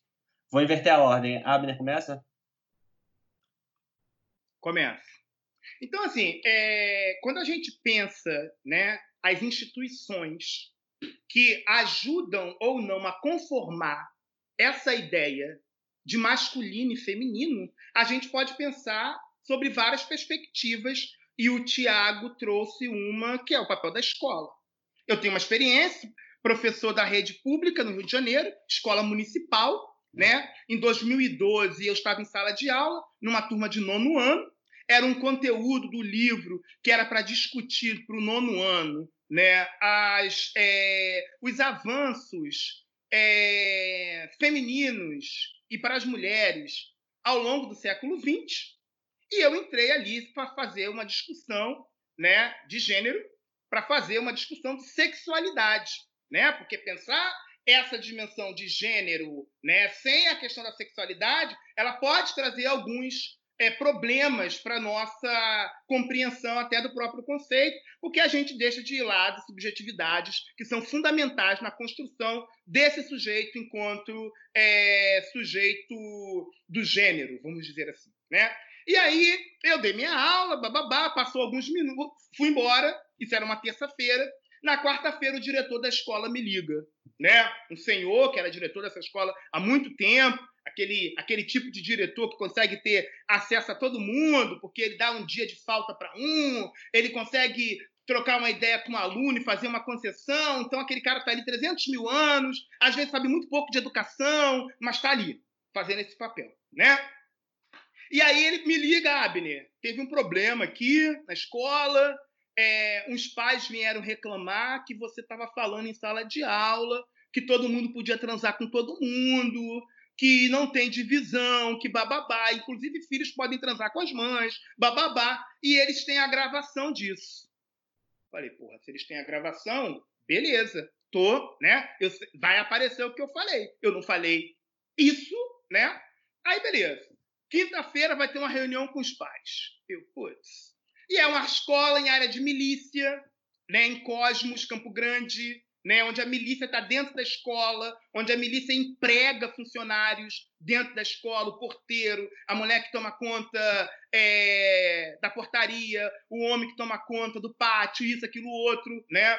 Funcionários pagos pela milícia dentro da escola. Eu falei, putz, cara, vão me matar. Não sai dali, né, vivo. Mas eu fui, com medo, mas fui para a escola, né? Aí na quinta-feira cheguei lá, tinham oito pais, oito responsáveis a diretora e a subdiretora. Entramos numa sala para uma reunião. Eu, o diretor sentado numa ponta da cadeira, os pais sentados na outra ponta da cadeira, ou a, a subdiretora, eu, tipo, no meio, e os outros oito pais ali na minha frente. Tribunal, tribunal total. Né? Aí é, começa a história tal, babá, eu peço a gravação. Queria ouvir a gravação, gostaria que todos ouvissem a gravação aqui. Ah, minha filha vendeu o celular e não tem mais a gravação. Aí eu falei, opa, é agora. Né? Agora que eu desço, né? E aí eu já tinha pegado os PCNs, eu já tinha pegado um livro didático, eu tinha pegado emprestado um caderno de um aluno, né? E levei para a sala de aula e blá! Aí no final, né, os pais, pô, Abner, desculpa, eu queria que você fosse até meu professor, a gente quer que você continue sendo professor dos nossos, nossos filhos. Aí eu falei, pô, mas daqui é um concurso público, eu passei por concurso. Não é vocês que decidem se eu posso dar aula ou não dar aula. Sou concursado, isso, aquilo, outro. Eu sei que foi uma coisa, um constrangimento para mim. Eu fui embora chorando, não queria mais voltar para aquela escola, que bababá. Nesse processo, meus amigos, colegas né, de História e Geografia quiseram entrar na reunião né, para me dar suporte. O diretor não deixou. Eles forçaram a barra e ficaram lá dentro da reunião para me dar suporte. Né? Então, assim, a escola é um campo hostil para tudo. Por isso que uma das questões para pensar a educação é isso, né? Que educação? Que tipo de educação? Porque a escola é um campo hostil. Ele é um campo hostil para o professor, ele é um campo hostil para o aluno, ele é um campo hostil é, para os funcionários. É uma loucura. Ele é um campo hostil na questão da raça, na questão de gênero, na questão de religiosidade. Se não bastasse a escola, as instituições religiosas. E aí eu não estou falando só a religião, não estou falando só a Igreja Católica. Estou falando as instituições religiosas, pensando ali a, a, a, o texto que o Freud escreve sobre as bases morais da sociedade, que são religiosas. Ele não diz que são cristãs, ele fala são religiosas. Então pode estar em qualquer religião, não é só no cristianismo. Você tem um sistema de, você tem um sistema prisional pensar as instituições no sistema prisional. A gente viu a, a, a entrevista do Drauzio Varela, né, recente, né, como que aquele sistema prisional ele pode definir ou não a própria ideia de gênero desse sujeito. Então, quando a gente pensa essas estruturas sociais, de que formas elas intervêm na construção desse sujeito, desumanizando esse sujeito. Porque quando eu falo assim, eu sou um homem, eu sou uma mulher, em que sentido eu sou um homem? Em que sentido eu sou? O que, que significa dizer eu sou um homem? Eu sou uma mulher? Que sentido de humanização ou de humanidade a gente está conferindo a esses sujeitos? Então, assim, quando a gente pensa essa lógica das instituições, elas exercem um poder é, uma influência fundamental nessas definições. Quando a gente pensa família, a gente tem que pensar arranjos familiares, porque não dá para falar de família no sentido é, singular do termo, e de como esses arranjos, né? A, a Fernanda falou que ela é mãe há pouco tempo, né? Flávia e eu estamos esperando a chegada da Odara daqui a duas ou três semanas, né? E de que forma, Flávio e eu vamos moldar, né? É, moldar ou, ou entrar em conflito ou não com essa com essa loja. De que forma a Odara ou ser pai da Odara pode me provocar, inclusive, a tentar fazer experiências com a minha filha dentro dessa lógica de teoria, isso, aquilo, outro, que é uma coisa que me chama muita atenção. Né? Ou seja, como pensa essas estruturas, essas, essas micro-relações, entendeu? Na lógica é, da masculinidade, da feminilidade. O homem negro gay. Como pensar o homem negro gay? Essa é uma questão para os estudos de gênero e de sexualidade. Né? Como pensar a travesti negra, a lésbica negra, como se insere a lésbica negra, gorda, dentro dessa discussão que a gente está fazendo? Então, essas são as. as, as a, aí você pensa a moda, você pensa a produção, você pensa a lógica do capital interferindo dentro dessas relações. É isso. Tiago? Uau! É, de fato, acho que é pensar a escola, né? Acho que as nossas falas, né, sobre a escola são sempre falas muito apaixonadas. Nunca fui professor do ensino básico, não passei por essa experiência, apesar de ter tentado montar minha formação, né? Eu comecei a fazer, é, procurei a licenciatura porque eu queria dar aula nas escolas do Rio de Janeiro, inclusive era uma escola que era perto lá de casa, em Magé, na Baixada Fluminense.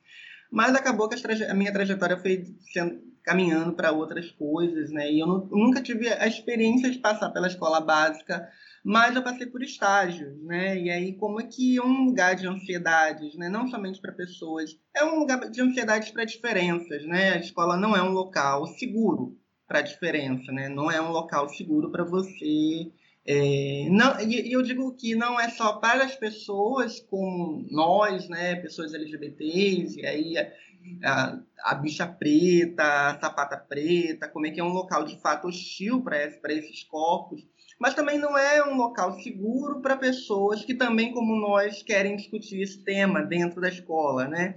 É complicadíssimo. A minha relação de estágio com a escola foi em Niterói, né?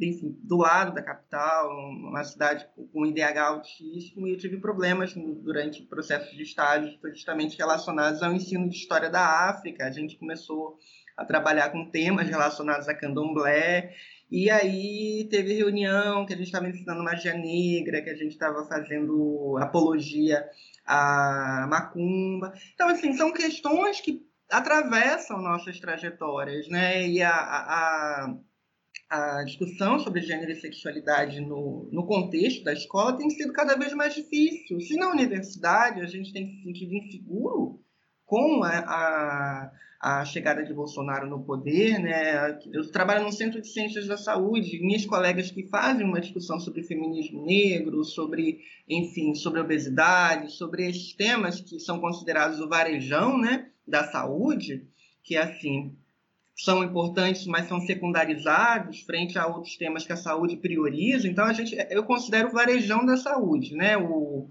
o, o, que é importante, todo mundo, as pessoas batem palma nas palestras, mas no, no, no, contexto mesmo da, de como a gente organiza os recursos, a gente sempre recebe menos, né?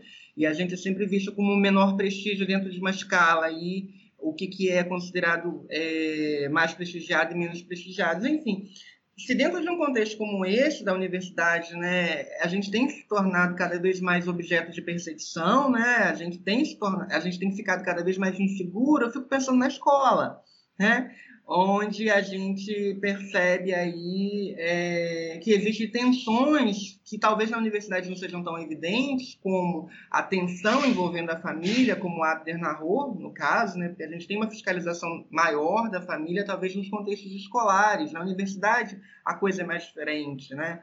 E aí é, é, é é, esse espaço tem se tornado cada vez mais difícil da gente acessar. Eu, sinceramente, não tenho agora, nesse momento, nenhum, nenhuma vontade de trabalhar com escola, sabe? Nenhuma vontade de trabalhar com. Apesar de já ter trabalhado no, no âmbito da, do projeto né, é, Gênero e Diversidade na Escola, um projeto a propósito maravilhoso, né? no, no contexto da da, da, da antiga né, é, Secretaria Especial de Políticas para as Mulheres, mas hoje eu não sinto a menor vontade de trabalhar, porque é de fato um local, um campo minado, é um campo que a gente precisa dialogar não somente com as, as estruturas, né, porque a gente está falando de diferentes é, estruturas né, compondo esse espaço escolar. E aí Abner chamou muito bem a atenção. As religiões estão ali, as é, expectativas, as vontades da, da, direção da escola influenciam nisso, né? as estruturas internas, a, as energias institucionais internas, a família, enfim, são muitas energias né? convergindo para um trabalho que está é, sendo cada vez mais impulsionado para, para o fracasso, né? A verdade é essa. Então, a gente está tendo uma perseguição muito grande.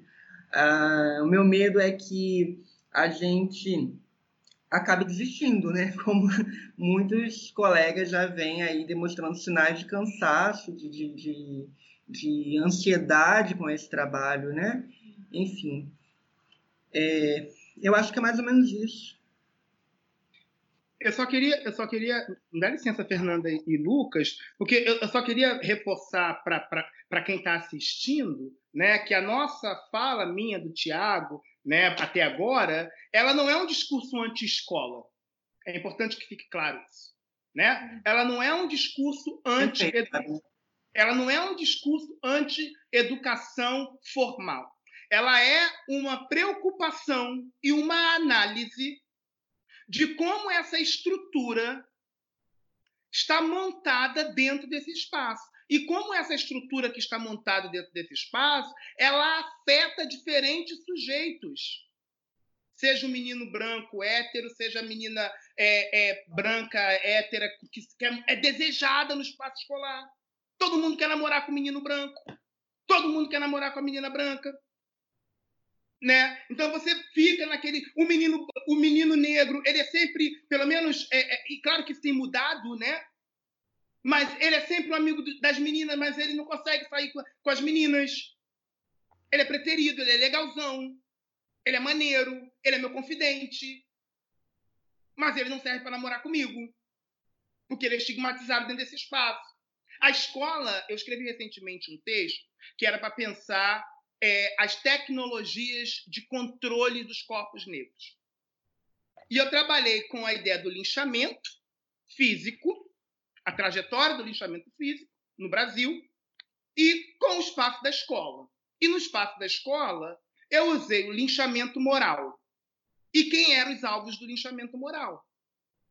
Como que a escola reproduz o linchamento moral desse menino, dessa menina ou do comportamento desviante.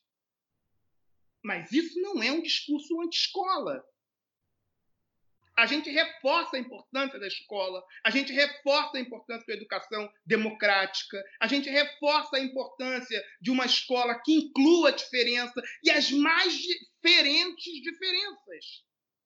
Não só diferenças de gênero, não só diferenças religiosas, mas outras diferenças, como, por exemplo, as pessoas que têm algum tipo de. ou que trazem algum tipo de atenção especial, atenção específica. Então, a escola é um espaço para a gente disputar. Disputar os conselhos tutelares é importante para a gente, que ele está diretamente ligado à lógica da escola. Por isso que muitos movimentos sociais em São Paulo, por exemplo, no Rio de Janeiro, fizeram campanhas incríveis para não perder os conselhos tutelares para grupos religiosos conservadores, que era o que ia acontecer.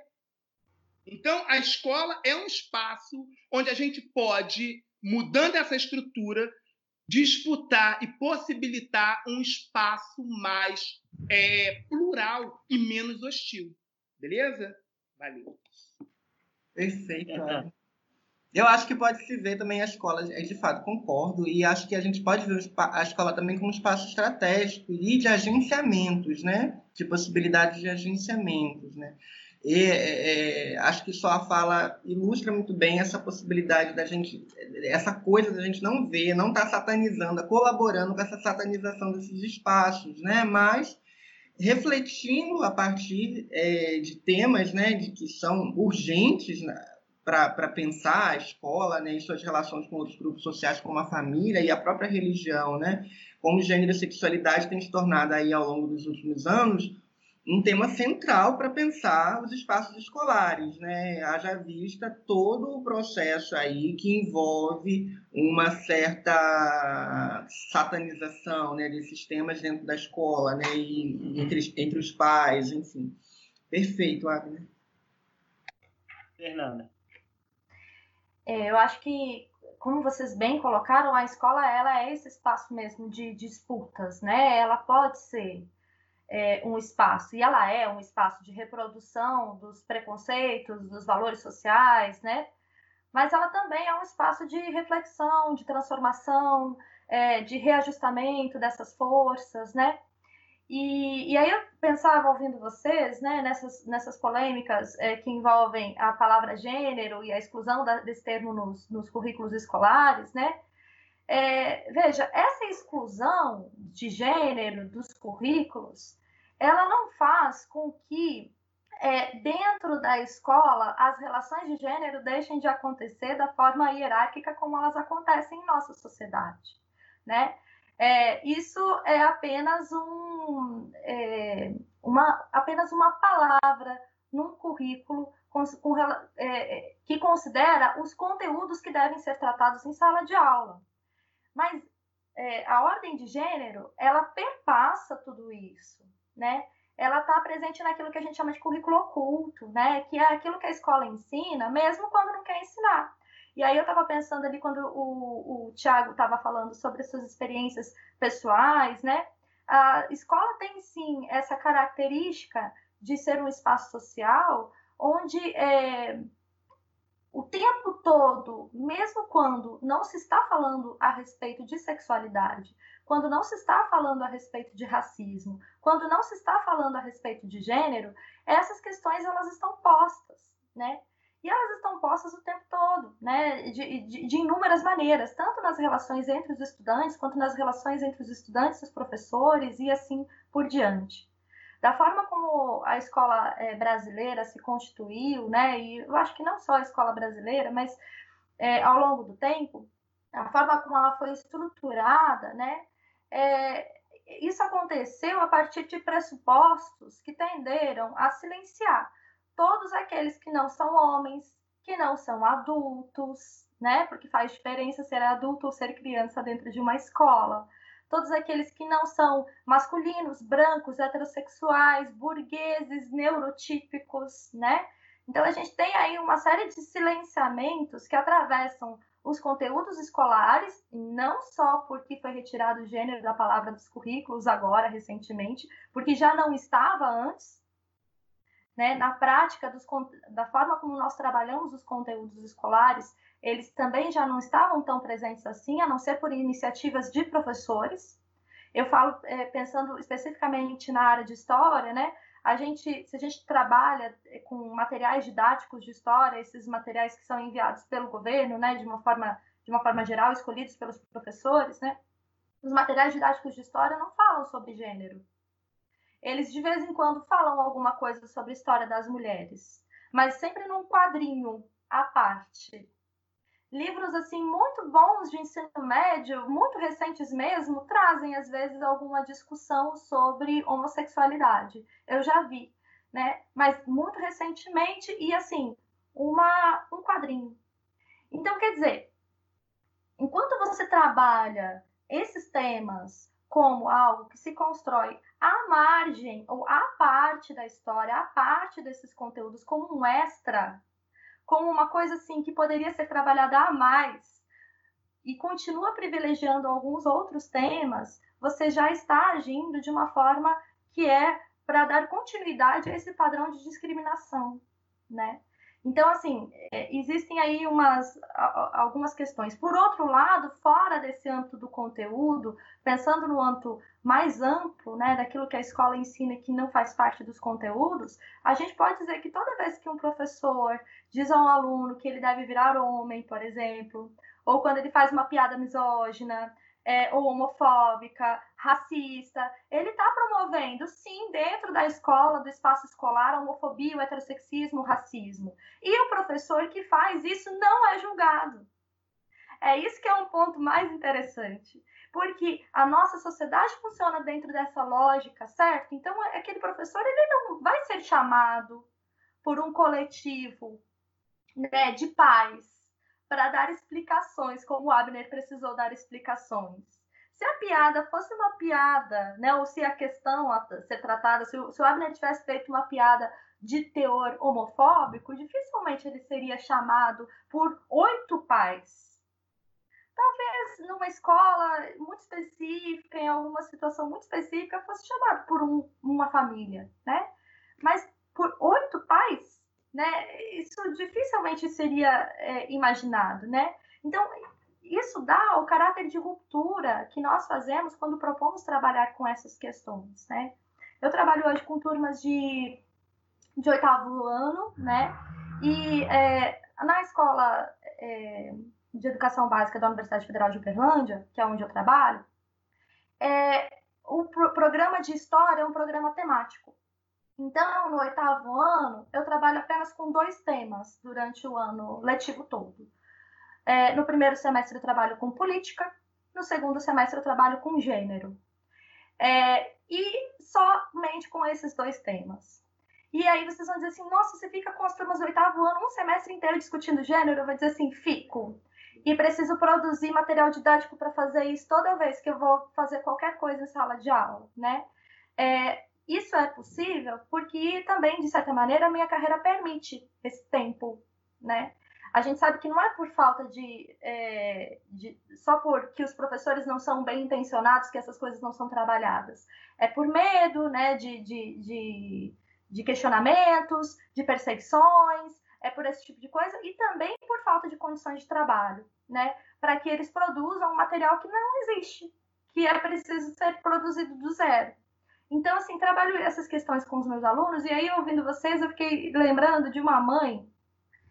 Nós fazemos atendimento a pais é, e famílias, né? É, uma, uma vez ao mês.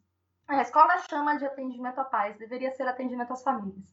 Mas, assim, é, se faz esse atendimento todo mês. E aí, uma mãe um dia chegou para mim e falou, né? Olha, professora, eu estou muito preocupada com o conteúdo de história. É, porque eu percebi, olhando o caderno do meu filho, que é um tal de mulher, mulher, mulher, gay, mulher, mulher, mulher. Parece que só fala de mulher, e não é que só falava de mulher, estava falando de, de, de, uma forma relacional, mas tudo bem, né? Como assim só falar de mulher? Será que isso é um tema tão importante? A mãe me perguntou. E aí eu respondi para ela, falei assim, senhora, se a gente for pensar que em nove anos de ensino, é a primeira vez que o, o seu filho vai estudar durante um semestre sobre a história das mulheres, e se a gente pensar que as mulheres são metade da população mundial, será que um semestre em nove anos é muito? Isso dentro de uma prática que já é assim muito diferente de, daquilo que os alunos de uma forma geral nas escolas brasileiras têm acesso, né? Então assim são questões muito pertinentes para gente para a gente conversar, né?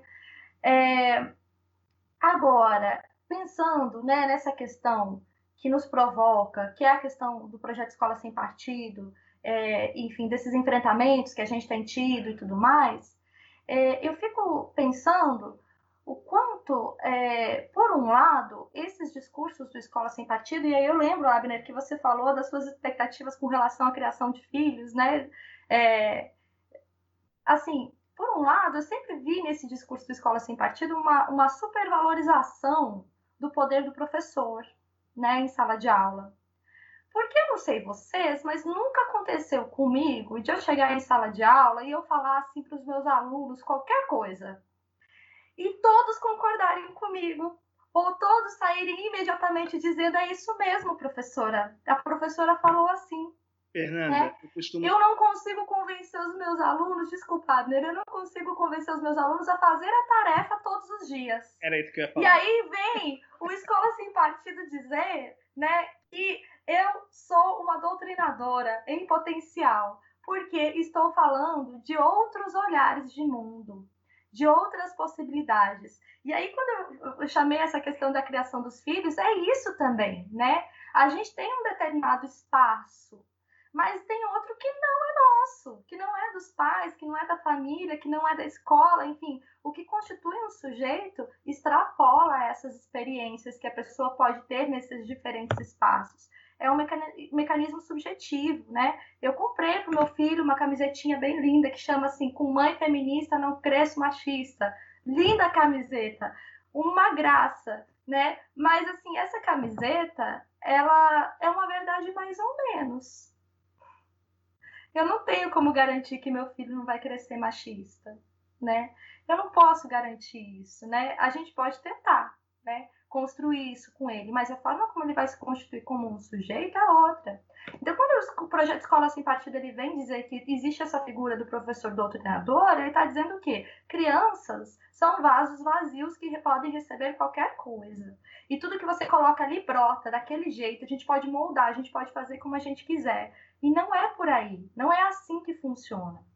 E por outro lado, né, se a gente está pensando, então, que a escola ela pode ser também essa potência de transformação dessas relações é, sociais, a gente precisa lembrar que o Escola Sem Partido nos diz exatamente isso. Que a escola ela é essa potência, ela pode ser transformadora. E é por isso que existe uma revolta tão grande com relação a gente, né? Tanto é que é, eles buscam formas né, de nos incriminar, de nos enquadrar, de nos silenciar enquanto educadores, né? E mais do que isso, eles buscam formas de fazer com que a escola, mesmo a escola pública, ela seja uma espécie de extensão da família. Ela só possa dizer aquilo que a família diz que é o certo, que é o bom, que ela sirva para é, é, reiterar todas as afirmações da família. E aí a gente poderia dizer assim, isso é impossível, porque quantas famílias a gente tem, quantas visões de mundo a gente tem dentro de um espaço de, sala de, aula.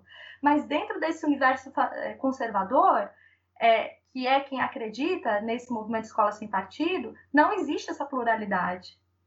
Né? Essa pluralidade não só não existe, como se ela existe, ela deve ser invisibilizada, ela deve ser superada. Né? Então, é, quando a gente fala né, dessa valorização de um discurso sobre a família, a gente está falando né, de um ataque à educação democrática, mas de um ataque porque a educação é um bem público e ela precisa permanecer como um bem público. Né? E sendo um bem público, ela não pode se ater apenas às, é, é, aquilo que é definido como certo ou errado dentro de um padrão moral de uma determinada família ainda que essa família, ou principalmente porque essa noção de família carrega todas essas marcas, né, que são excludentes, quando existe um privilégio de uma família branca, de uma família heteronormativa, de uma família monogâmica e por aí vai, né? Então eu acho que a gente pode é, encarar essas instituições, Lucas, né, como interconectadas e, e ao mesmo tempo, né, como é, lugares que são campos de disputa. A gente está disputando o espaço da escola, né, através das nossas ações. E aí, assim, talvez tenha professores nos assistindo de educação básica. Eu preciso dizer a esses colegas, né, nós temos o compromisso de é, encarar, levantar essas bandeiras, porque nós ainda temos espaço para isso. Quando a gente se auto-silencia, a gente já está aplicando uma censura. E isso é perigoso para a democracia. Então, se a gente tem espaço ainda para isso, ainda que haja questionamento, a gente tem o dever de tratar dessas questões em sala de aula.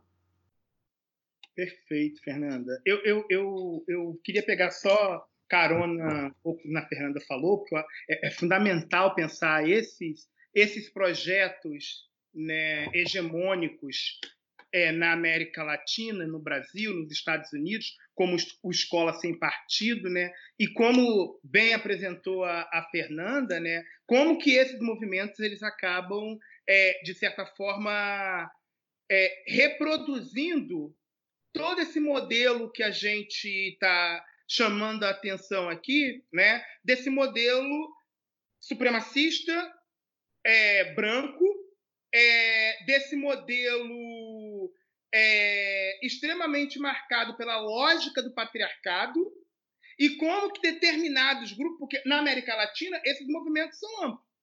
No Peru, por exemplo, o Como os Hijos No Temetas é um movimento do mesmo formato do Escola Sem Partido e tem uma, uma ressonância dentro é, do Peru. A gente vê similares em outras partes da América Latina, como Colômbia. A gente vê similares nos Estados Unidos. Né? Então, como que esse grupo Escola Sem Partido, né, no Brasil, ele, ele tem as especificidades da, da, do, do Brasil, ele carrega as especificidades do Brasil, mas ele vem com um formato muito parecido do que é nos Estados Unidos. Grupos neopentecostais conservadores, né, é, grupos ligados à Igreja Católica, principalmente no caso brasileiro ou nos seus similares, as chamadas é, é, RCC, que são as Renovações Carismáticas Católicas, que é muito parecido com esses grupos neopentecostais conservadores e ultraconservadores. Eles têm um apoio dentro do legislativo muito forte, tanto no legislativo local quanto no legislativo de âmbito estadual e nacional, isso nos Estados Unidos, isso em vários países da América Latina, incluído o Brasil. Então, quando a gente pensa escola sem partido, né, ele não é só uma distopia brasileira. né, ele vem combatendo um projeto muito mais amplo. A gente vê isso na Espanha também. Imagine a Espanha, né? A gente vê um projeto muito mais amplo, porque é esse campo que é o campo da disputa. Por isso que a gente precisa internacionalizar o nosso debate. Por isso que a gente precisa internacionalizar a nossa luta. Por isso que a gente precisa criar frentes de enfrentamento. Por quê? Porque esses grupos, eles agem de forma internacionalizada. Eles se retroalimentam de forma é, é, internacionalizada. Então, a gente está pensando no contexto brasileiro, mas o contexto brasileiro não pode ser pensado de forma descolada do contexto internacional. E é um desafio para a gente com todas as limitações que a gente tem de ler em outras línguas, com todas as limitações que a gente tem de trabalhar para caramba, de preparar nossas aulas, de todas as limitações que a gente tem da nossa luta local. Mas pensar essa dinâmica do campo internacional nos ajuda muito a refletir e a criar relações de solidariedade no campo internacional. Por isso que o Escola Sem Partido ele tem que ser pensado nesse plano local e ele tem que ser pensado também numa dinâmica mais ampla, porque é assim que ele age. É assim que ele se articula. Né? Era isso. Queria pegar esse gancho do Escola Sem Partido, que Fernando e Adner já colocaram, é, para fazer uma pergunta que eu também fiz na, no debate de segunda-feira. É, um pouco na linha do. Enfim, no debate de segunda-feira eu coloquei perguntando, por exemplo, sobre enfim, a gente estava falando com o Jean Willis, né, que sempre foi um alvo dos ataques de ódio, das fake news, acho que deve ter sido o primeiro alvo das fake news da, da extrema-direita, da direita no Brasil, né? E, e também quando a gente conversou com a Manuela Dávila, que discute esse tema também, a gente acabou enfim, abordando essa mesma temática, que é esses, esses ataques de ódio, essas fake news, elas várias vezes, ou na maior parte das vezes, elas partem de alguma questão relacionada a esse debate de gênero, né? Seja uh, o kit gay, seja a ideia de que o Jean queria aprovar uma, uma lei é, para obrigar as crianças a mudar de sexo, seja na mamadeira de piroca durante as eleições. E a pergunta era um pouco no sentido de o que, que é isso, né, nesses debates que a gente está tendo, que causa tanto medo aos conservadores? É, o que, que, é isso que causa tanto medo à escola sem partido? Né? Por que, que vocês acham que essa discussão especificamente é, levanta tanto ódio, levanta tanta resistência é, nos setores mais conservadores e reacionários da sociedade? Tiago, pode começar? Posso sim.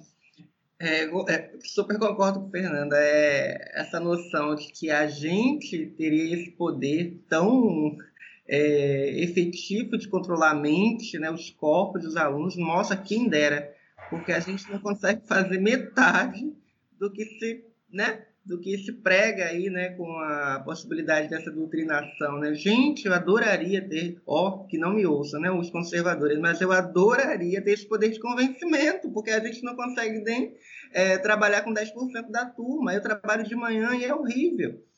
Oxe, acho que eles nem me ouvem, mas eu não estou nem aí. Né? Eu já passei desse, desse nível de me importar, porque é complicado. Mas eu penso assim, é, acho que o exercício do magistério permite a gente fazer algumas leituras e releituras, né? E poder é, tentar entender é, é cenários a partir dessas leituras.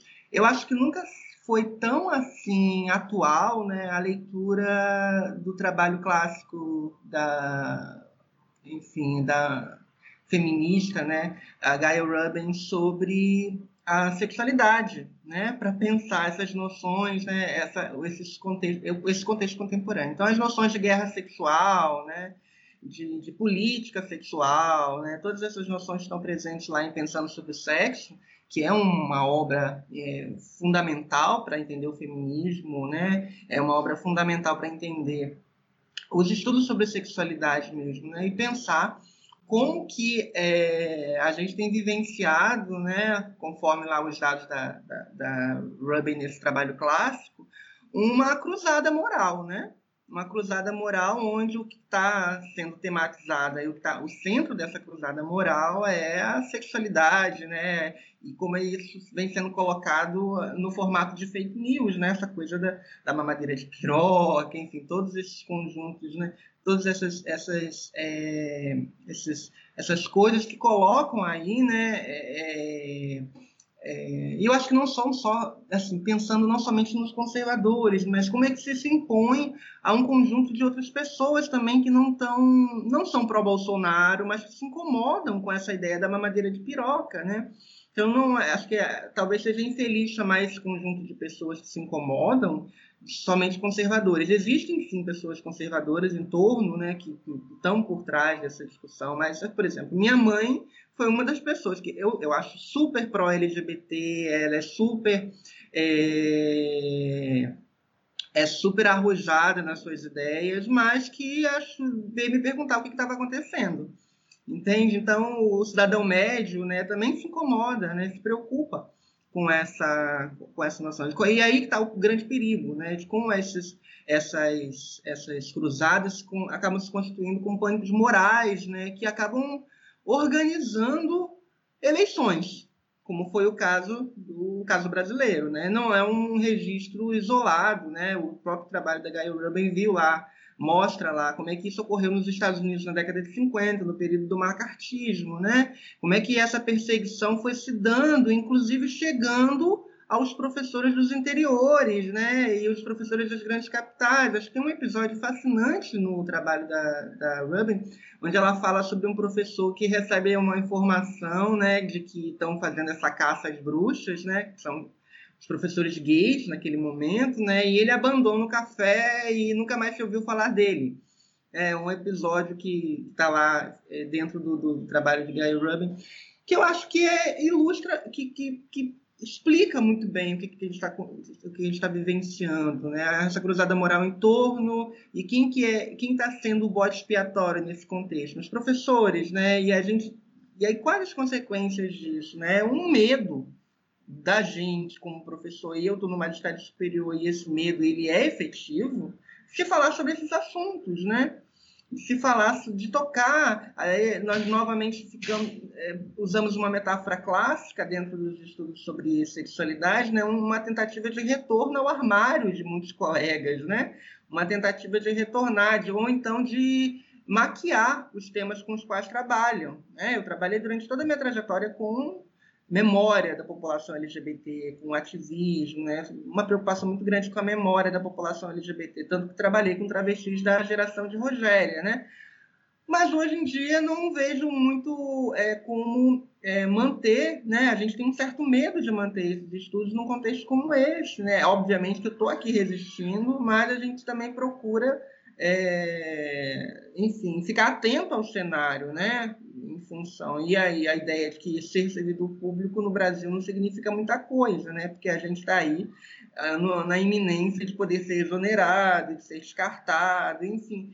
Eu acho que tudo, é, enfim, retorna a centralidade. A leitura de Guy Rubin para entender esse contexto, na minha opinião, é fundamental. É a ideia de cruzada moral, né? a ideia de pânicos sexuais, né? E como isso vem, na verdade, ela tá, é uma história que vem se reproduzindo novamente, né? É, a ideia de que lá no, no trabalho de Guy Robbins está muito forte, né? A, a, a, as políticas em torno da ideia de que vamos proteger as crianças, elas acabam sendo bastante perigosas para alguns setores da sociedade, né? Isso ficou muito forte novamente na ideia da mamadeira de piroca. A ideia de que vamos proteger as, as crianças brasileiras acaba se tornando uma política de, é, é, de controle de determinados setores, né? sobretudo os professores. Nós estamos ali na, na, na frente de um trabalho né? de, junto com esse público. Né? Então, é, acho perigoso demais, né? e aí tocar né, nessa, nessa discussão sobre, olha, vamos proteger nossas crianças. Eu estou dizendo com isso que não é necessário ter sistema de proteção para as crianças? Não. Mas esse discurso, né, vamos proteger nossas crianças, torna-se muito perigoso na mão de conservadores, né, bolsominhos aí, né, na perspectiva de combater ah, todo um conjunto de liberdades que a gente adquiriu né, ao longo desse processo de construção dos direitos civis no Brasil, né, incluindo os direitos da, da população LGBT. Né? E a gente precisa refletir é, sobre essas questões. Eu acho que é isso. Fernanda? É, já que a questão é para a gente pensar um pouco sobre esses conservadores, né, é, que estão à frente dessa cruzada moral, como disse bem o Tiago, é, eu vou tentar falar assim de um grupo conservador específico que eu conheço um pouco mais, é, que é, é, dos católicos conservadores. Quando a gente fala no âmbito da religião, né, a gente sabe assim, os cristianismos eles são é, diversos, é, o catolicismo é diverso em si mesmo, é, o mundo evangélico também é bastante diverso. Então, sem, sem querer generalizar essas questões, dizer que isso passa por todos, né? É, eu acho que eu poderia pontuar algumas coisas a respeito é, do catolicismo e desse movimento conservador que acompanha o catolicismo. É, eu fiz a, a, minha tese de doutorado é, estudando um grupo católico que fazia, promovia censura, censura literária, mas também censura de cinema, censura é, de publicidade, é, material publicitário publicado em jornal, né? É, enfim, de teatros. Tinha uma série de iniciativas de, de censura. É, no início do século XX, dentro desse, dessas iniciativas de tentar moralizar a sociedade para recristianizar essa sociedade. Quando eu comecei essa tese, era tipo, escrevi o, projeto, era 2012. 2012, eu tinha acabado de sair de um mestrado em que eu estava discutindo é, literatura pornográfica da mesma época.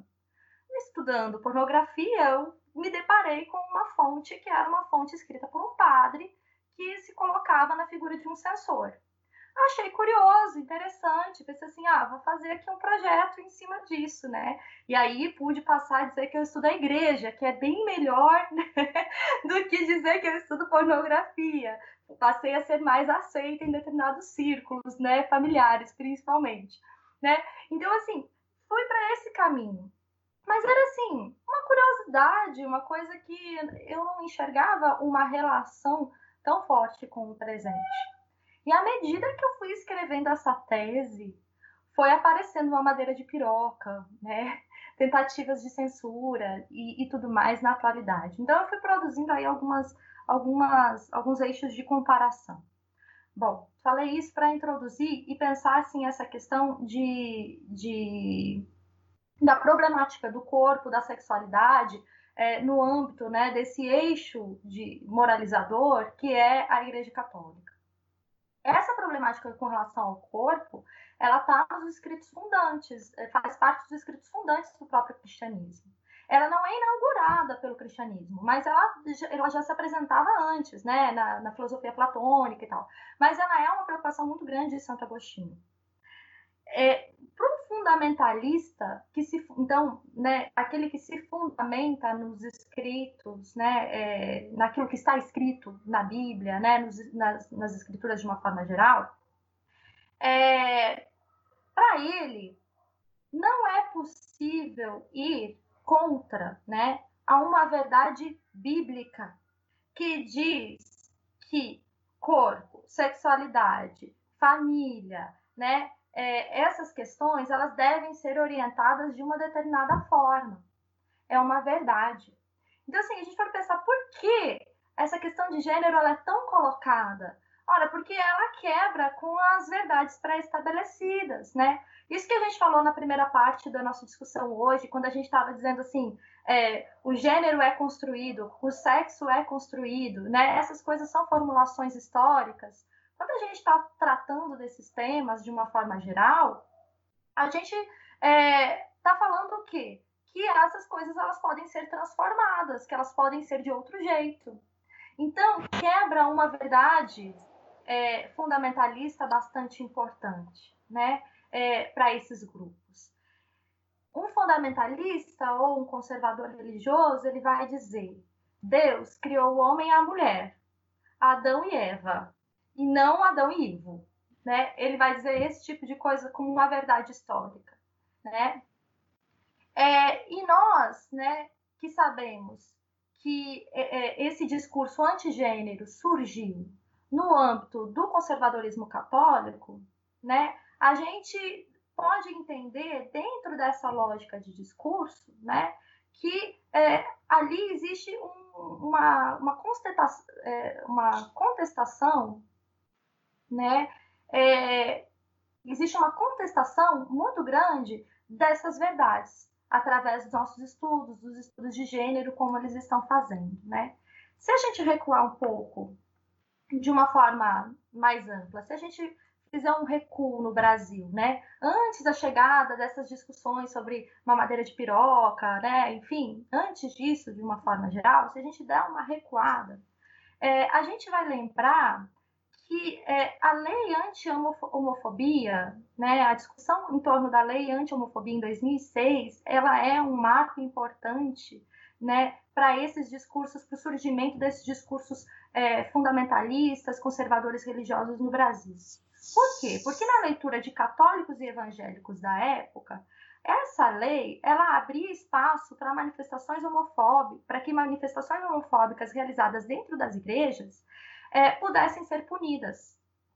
Na época, o processo foi arquivado, não se bancou essa discussão, né? É, não avançou. E na visão desses religiosos conservadores, o projeto ele era uma ameaça aqui à liberdade religiosa. De lá para cá, né, enquanto sociedade brasileira, nós avançamos também muito pouco nessas discussões, né? Que foram sendo colocadas cada vez como um ataque da liberdade religiosa. Estou falando o termo liberdade. Por que, que eu estou falando o termo liberdade? Porque esse termo é deles.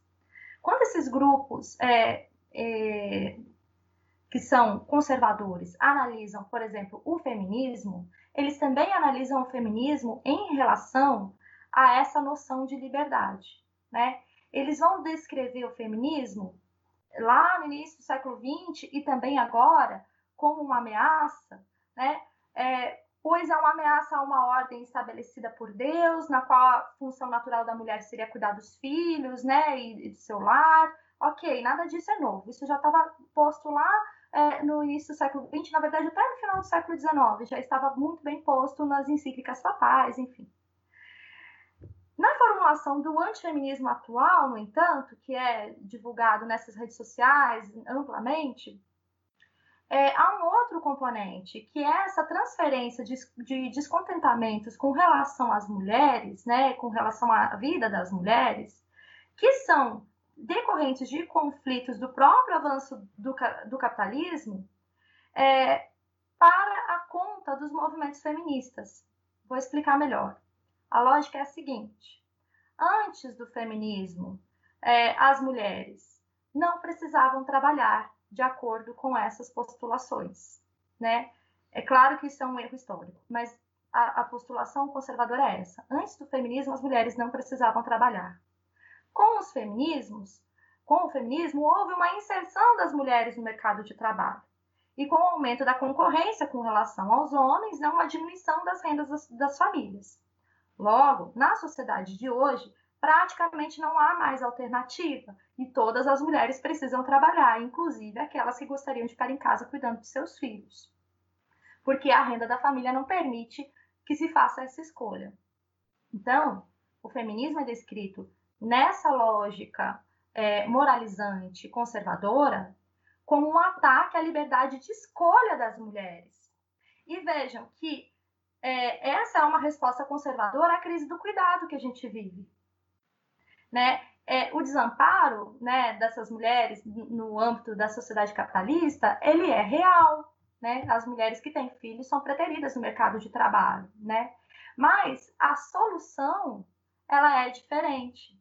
Então, as fake news, e aí estou usando esses, esse, esse exemplo né, do feminismo para esclarecer, elas se alimentam muito dessa narrativa de que existe uma ameaça constante a valores familiares, né? E de que a desestabilização dessa ordem de gênero, ela por si só é um problema muito grave, né? É, mas aí é, mais do que isso, até a gente poderia dizer, elas se alimentam da lógica é, de que há uma tentativa de que as pautas das minorias né, é, sejam ameaças para a sua liberdade, para a liberdade dos conservadores.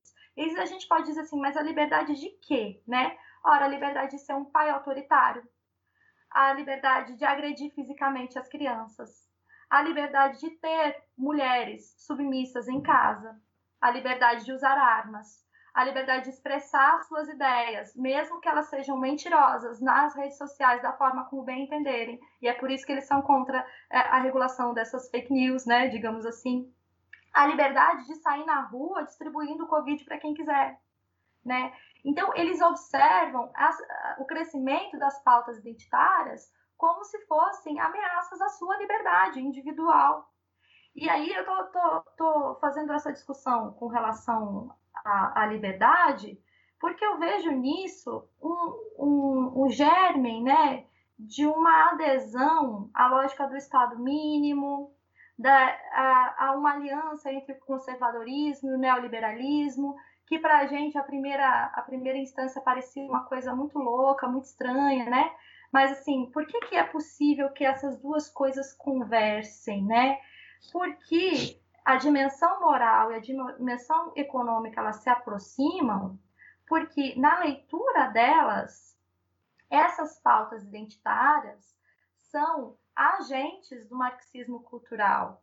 E também porque, ao enaltecer a família, eles esvaziam o papel do Estado, né? e conseguem erodir esse espaço público de uma forma geral.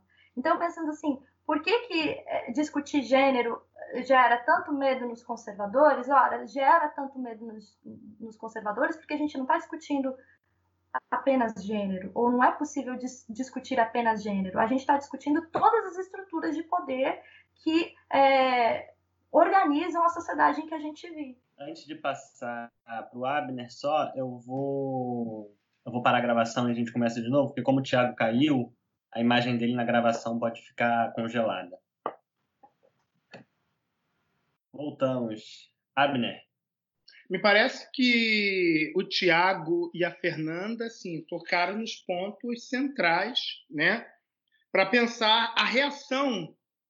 E aí eu vou incluir um pouco daquilo que o Tiago já trouxe, né? É, não são só os conservadores que reagem, né? é, eu vou me dar um, um espaço para pensar para além dos conservadores, e aí depois eu volto para os conservadores, né? É, como que os conservadores e progressistas reagem a esse estudo? Porque o que está em questão central para mim, do meu ponto de vista, é a perda de algum privilégio que foi garantido. Então, quando eu reajo né, à ação, aos movimentos feministas, né, quando eu reajo de forma negativa e incorporo que o movimento feminista ele é um problema para minha existência, a ponto de ele mexer comigo, ele mexe não só na minha concepção de mundo, ele não só bagunça o meu mundo, da forma com que ele foi estruturado, mas ele também ameaça o lugar que eu tenho dentro da sociedade. E aí, uma das questões que é importante trazer é essa questão da interseccionalidade. E aí, quando o movimento feminista se encontra com o movimento feminista de mulheres pretas, também se encontra um incômodo. Há um incômodo, há um mal-estar dentro do próprio movimento feminista, quando você cruza a questão, por exemplo, é, de raça. Os progressistas, eles passam a chamar todos, e aí os progressistas, é, isso é formulado, me parece, dentro do campo do progressismo branco, que ele passa a chamar os estudos de raça, os estudos de gênero, de estudo identitário. Ora, bola, só carrega identidade quem não é branco. O branco não tem identidade. Ele é a normatividade, ele é a norma. Então, isso é estudo identitário. Estudo de preto é estudo identitário. Estudo de mulher é estudo identitário. Quem está falando isso? Eu, homem branco, que não carrega identidade. Quem carrega identidade é o outro. Eu não carrego cor, eu carrego a norma. É nesse modo que foi estruturado a ideia de universalidade, a ideia de civilidade, a ideia de humanidade na virada do 18 para o 19. Esse, voltando, é um projeto capitalista, supremacista, branco, patriarcal. Então, eu, progressista, chamo de identitário tudo aquilo que eu acho que é o outro, porque eu sou a norma, eu sou o padrão. E aí, como em um país como o Brasil, por exemplo, que a população negra representa mais da metade da população, quase 55% da população, como num país de mulheres. E aí eu volto a dizer, o Brasil é um país preto. Como que a questão de raça ela é marginal? Como a questão de raça, de gênero, ela tem que ser entendida como marginal, que ela é o centro, ela é a coluna das desigualdades dentro do país. A gente vê isso na crise do Covid, a gente vê isso no sistema é, carcerário, a gente vê isso no número de mortos, a gente vê isso na universidade, a gente vê isso no acesso à saúde. Isso não é estrutura? Falar de raça, falar de gênero é um pouco menor? Porque eu tenho que falar de classe? Eu não me entendo, inclusive, eu não vejo isso, inclusive, nem como uma classe. E aí, esses são os progressistas. Quando você vai para os conservadores, a parada fica mais rádia ainda, porque mexe nisso que a Fernanda trouxe muito bem. Ou seja, é um projeto, um soft power, porque isso é um projeto imperialista da Igreja Católica, da Inglaterra, dos Estados Unidos. Da... O que, que é o IMCA? Que é satirizado na música no IMCA. Young Man uh, um movimento da juventude é, cristã criada na segunda metade do século XIX, por volta de 1870. O IMCA, que é o Young Men Christian Association, e depois vai criar o IWCA, que é das mulheres, Women, Juventude Feminina Cristã Associação à Juventude Feminina Cristã, esses dois movimentos eles são centrais. Eles trazem a questão da, da moralidade da era vitoriana. Eles têm um projeto de reforma moral. Eles têm um projeto de reforma moral. Durante a ditadura militar brasileira, em toda a América Latina, a gente tem o, o, o, os Corpos da Paz, criada no governo Kennedy, para trazer para a América Latina junto de um projeto econômico, mas também um projeto político-moral. A gente está falando de um projeto de branquitude. Um proje a gente está falando de um projeto de branquitude. A gente está falando de um projeto patriarcal. E toda vez que você, a gente, traz essa discussão, ela é minimizada. Ela é minimizada pela direita quando ela é mimimi mas ela é minimizada pelos progressistas quando é só um assunto identitário. É só o brinco que você carrega. É só o cabelo que você quer usar. Vamos falar de coisa mais séria. E o cara está morrendo. A mulher está sendo estuprada e morta. Então, quando a gente pensa essa cruzada moral que o Tiago chamou a atenção, como que dentro do contexto, por exemplo, vindo mais para o século XX, da Guerra Fria, isso foi uma questão central da Guerra Fria, da ditadura militar brasileira. A questão moral na ditadura militar brasileira, de gênero, com quem transa com quem. Olha o Bolsonaro aí. Olha o Bolsonaro aí. Então, quando a gente pensa, a quem incomoda esses estudos? Incomoda todos que estão na condição de privilégio. Seja lá que privilégio é esse. Incomoda o homem negro. O feminismo negro, feminismo negro, incomoda também o homem negro. Porque ele está dentro de comparar, numa perspectiva interseccional, dá para se falar de privilégio.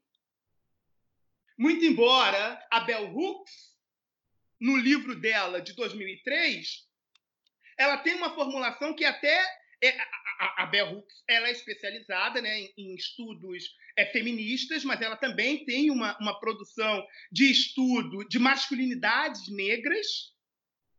E a Bell Hooks tem um livro de 2003 que é o We Real Cool: Black Men and Masculinity. Na página, na introdução do livro, ela fala assim: quando a gente cruza raça e classe quando esses elementos entram em cena, juntamente com o patriarcado, os homens negros sofrem as piores imposições da identidade patriarcal masculina de gênero. Porque esse cara é perdido.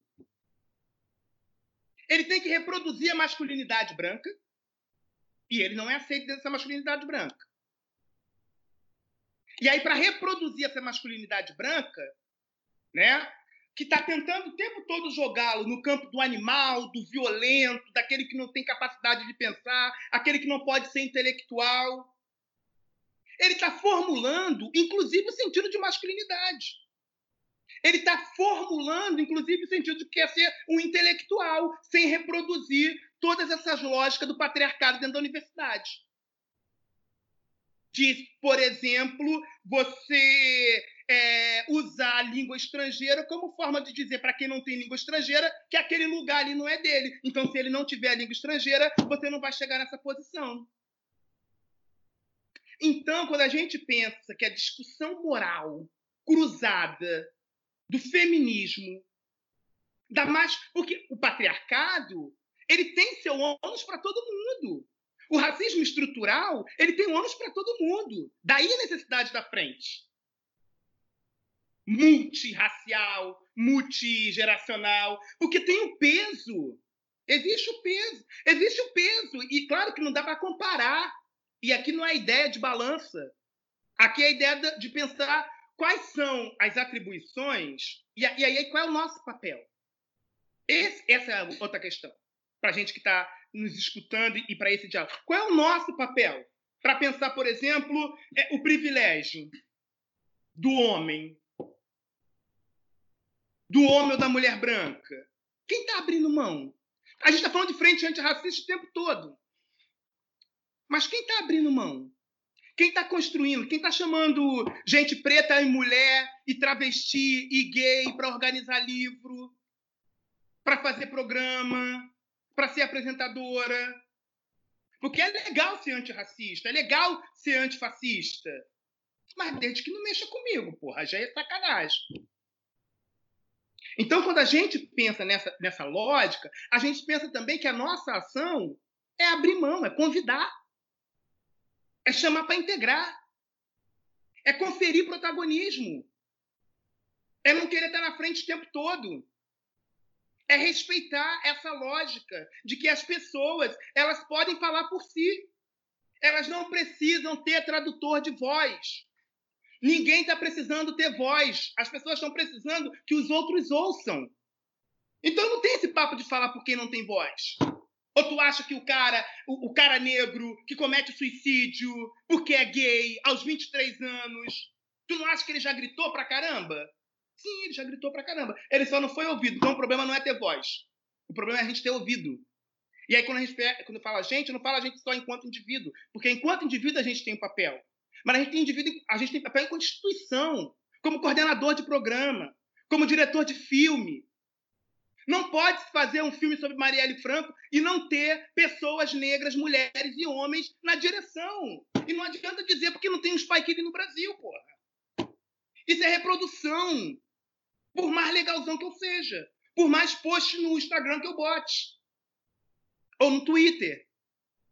Então, como é que a gente pensa essa estrutura para essas ideias que a gente está tendo discutindo aqui? Qual é o papel? Por que o conservador faz tanto sucesso? Inclusive seduz até o progressista. Porque o conservador ele, ele não pode seduzir com meme.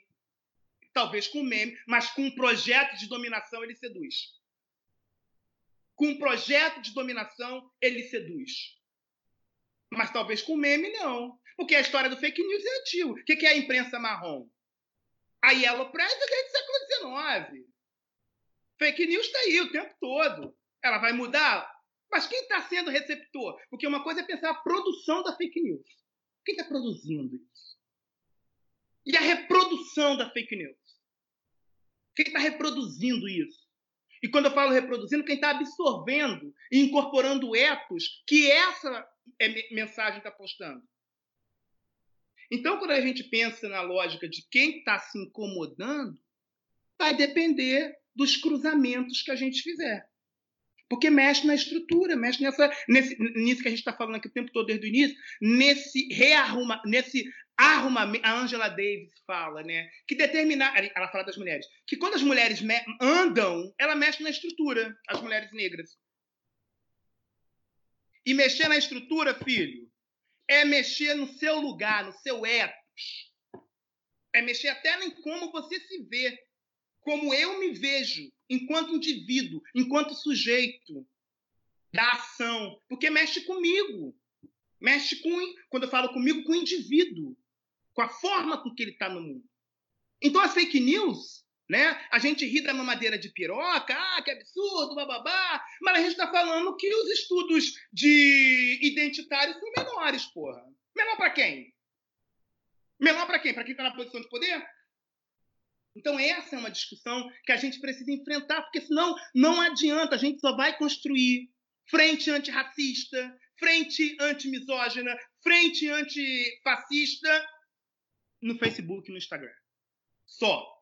Porque na rua, na hora que a porrada estancar e tu precisar entrar na frente porque você é branco, porque você é branca, na hora que você tiver que abrir mão, você não vai fazer isso. Não faz se não tiver a percepção da importância de estar nesses lugares. Então, acho que é essa, é, é, é essa galera que se incomoda, é essa galera que tem medo, né? que se sente ameaçada, quase na sua própria existência. Entendeu?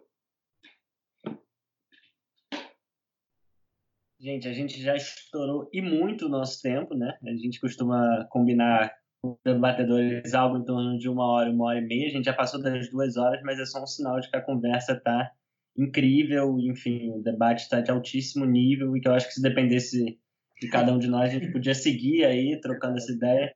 Mas vamos, vamos encerrando. Eu vou propor aqui uma rodada de encerramento. É, enfim, e, e tomara que a gente em breve consiga se continuar esse papo de preferência ao vivo, quem sabe, quando isso tudo passar. É, eu não vou nem propor um tema para as considerações finais, vou só abrir o espaço para vocês comentarem, eu acho que a gente já falou de tantas coisas e teria muitas coisas a falar. Enfim, fiquem à vontade para fechar um pouco aí as, as considerações de vocês da forma que vocês acharem melhor. Thiago, começa, pode ser? Pode. Então, é, acho que é, muita coisa já foi dita, né? Mais no sentido de agradecer mesmo novamente, Natália, Lucas. É, enfim, a Covid-19 acabou por gerar né, e proporcionar espaços de encontros né, é, como esse, onde a gente pode trocar experiências e é, a geografia não significa nada quando a gente está falando de, de um colega que está lá nos Estados Unidos, outra colega que está tá em Minas, eu aqui na Bahia, você no Rio. Então, e a possibilidade dos encontros também, né? Eu não conhecia os três, e aí é uma, eu acho que acabou por proporcionar essa, esses encontros. Agradecer pela iniciativa, né? na verdade, parabenizar pela iniciativa. Eu tenho acompanhado, depois do convite de Natália, vocês nas, nas mídias, e é fantástico, né? Pessoas maravilhosas envolvidas, Jean, que eu conheço de outros carnavais, que infelizmente não está mais aqui no Brasil, né? mas continua aí com esforços de ativismo, inclusive virtual, aí, no Instagram e outras, outras mídias. Agradecer é, pela possibilidade de trocas, né? é sempre enriquecedor é, ficar com outros colegas de outros contextos. É, essa talvez a internet tenha sido um espaço significativo demais, importante demais para a gente dialogar sobre esses temas que a Abner chamou a atenção, né? Eu nunca fui tão assim interrogado sobre é, a necessidade de estudar o feminismo negro quando, como eu cheguei na Bahia. Sobretudo trabalhando num contexto como a Universidade Federal do Recôncavo da Bahia, que é uma universidade que está inserida dentro de uma dentro de cidades né, que preservam não somente um patrimônio arquitetônico é, uma herança colonial, que tem uma herança colonial, mas tem um conjunto de manifestações culturais afro-brasileiras de relevância fundamental para contar a nossa história, né? A Nossa Senhora da Boa Morte, a ajuda, enfim. Então, eu nunca fui tão, é, é, enfim, é, nunca fui tão é, estimulado a trabalhar com a interseccionalidade, com o feminismo quanto agora. E aí está me gerando tal, é, essas possibilidades de encontros, né? Entre pessoas que também têm dialogado com essa temática, que eu acho importante, importantíssima. Eu acredito que, para pensar a teoria social, a teoria antropológica, a interseccionalidade, né? ou seja lá como outros pesquisadores chamam, marcadores sociais da diferença, eixos de diferenciação, enfim, é um caminho sem volta, e que bom. Né? A gente não tem como mais pensar a teoria social, a teoria antropológica, sem pensar na produção da diferença e nas relações de poder que essas, essas diferenças articulam, né? Então, é que bom que tá, estar essa tarde com vocês. Eu acho que foi um diálogo assim enriquecedor. É, Abner é uma pessoa assim maravilhosa que pelo pelo vídeo assim já percebi que seria um ótimo amigo. É Fernanda também, uma fala assim super enriquecedora, Lucas. Então, é mais na perspectiva de agradecer mesmo e na perspectiva de dizer que a gente pode dialogar mais à frente. A Universidade Federal do Recôncavo da Bahia está aberta para quando vocês vierem à Bahia, né? Cachoeira está à disposição de vocês. Salvador está à disposição, que eu moro em Salvador, né? Está à disposição de vocês e a gente, espero, continua, é, mantém esse diálogo em outros momentos. Obrigado, Lucas. Muito obrigado, viu? Obrigado, Thiago. Abner? Ah, eu estou muito, eu tô muito feliz de estar participando desse, desse encontro aqui. Toda hora me arrepiava a perna e o braço é, que a gente está distante, né? É santo, Abner, é santo, hein? Isso aí. É orixá. Exatamente isso. e aí... Tem tanto que entende.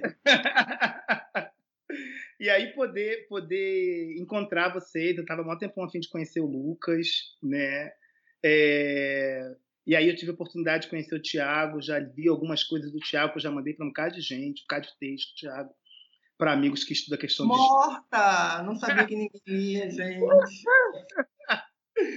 e a Fernanda também, assim, que oportunidade, assim, sabe, de estar tá podendo dialogar com você também, Fernanda, e cada um trazendo, né, as suas contribuições, as suas experiências, seus corpos, suas vidas, né, como forma também de, de mediar a realidade, né, porque é para além do livro e do autor que a gente, que a gente cita, né, é, o que está aqui são é, é, a gente como interventor, né? E como essas coisas nos afetam, né? Então, assim, eu fico muito feliz de poder estar tá, receber o convite, a Natália que fez o contato, sabe? Porra, gente boníssima, né? Parceira de casa, moradora da Baixada também, igual o Tiago e a mim, né? Nova Iguaçu, Nilópolis.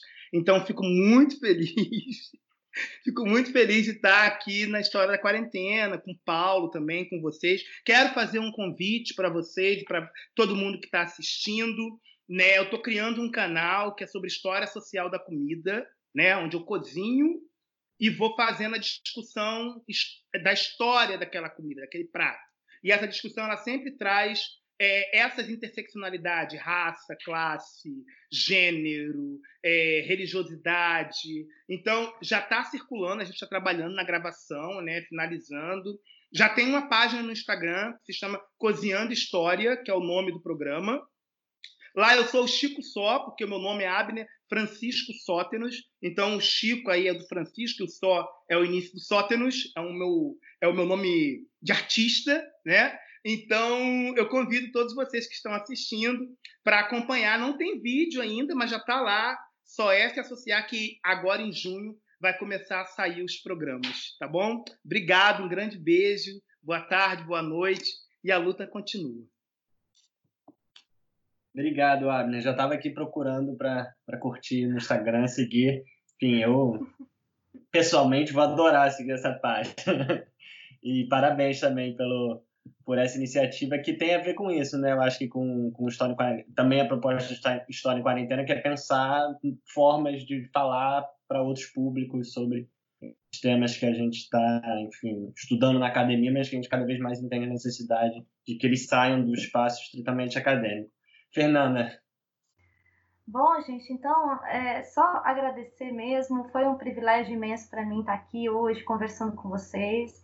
É, eu é, adorei o projeto. História em Quarentena é um projeto muito, muito legal.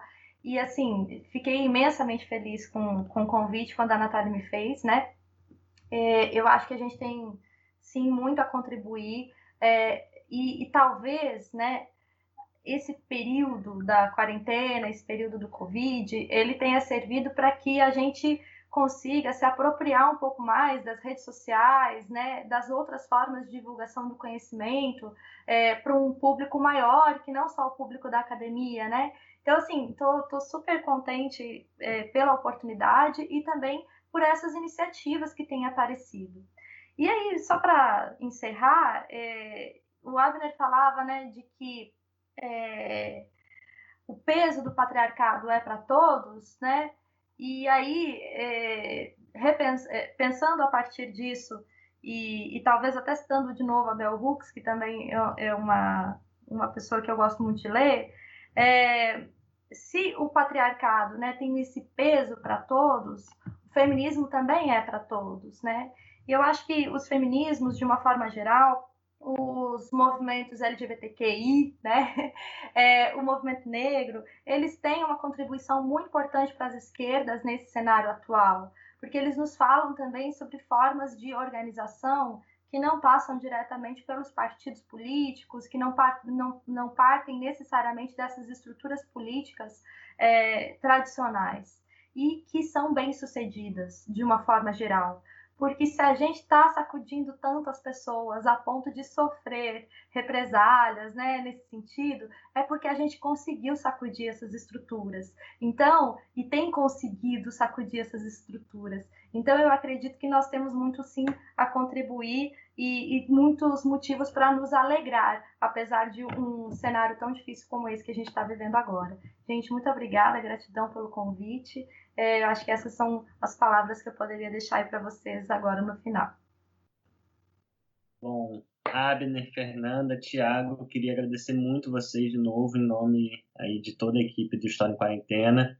É, enfim, acho que o, o, é isso, né? O tempo do debate fala por si só sobre o quão, quão rico, quão importante foi essa conversa nossa aqui hoje.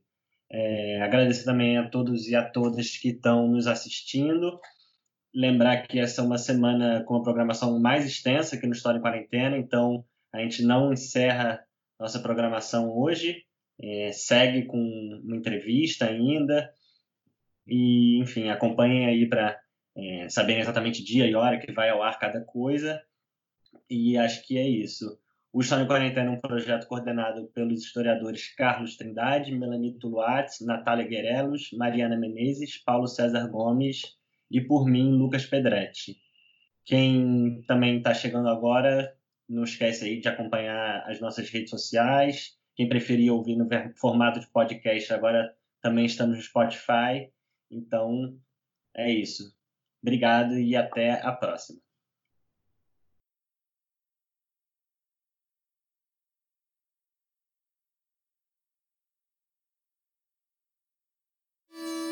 Você acabou de ouvir o podcast do História em Quarentena, projeto organizado por Paulo César Gomes, Melanie Tuioá, Carlos Trinidad, Lucas Pedretti e eu, Natália Guerelos. Música de Sam Nóbrega. Obrigada por compartilhar este tempo conosco e até a próxima!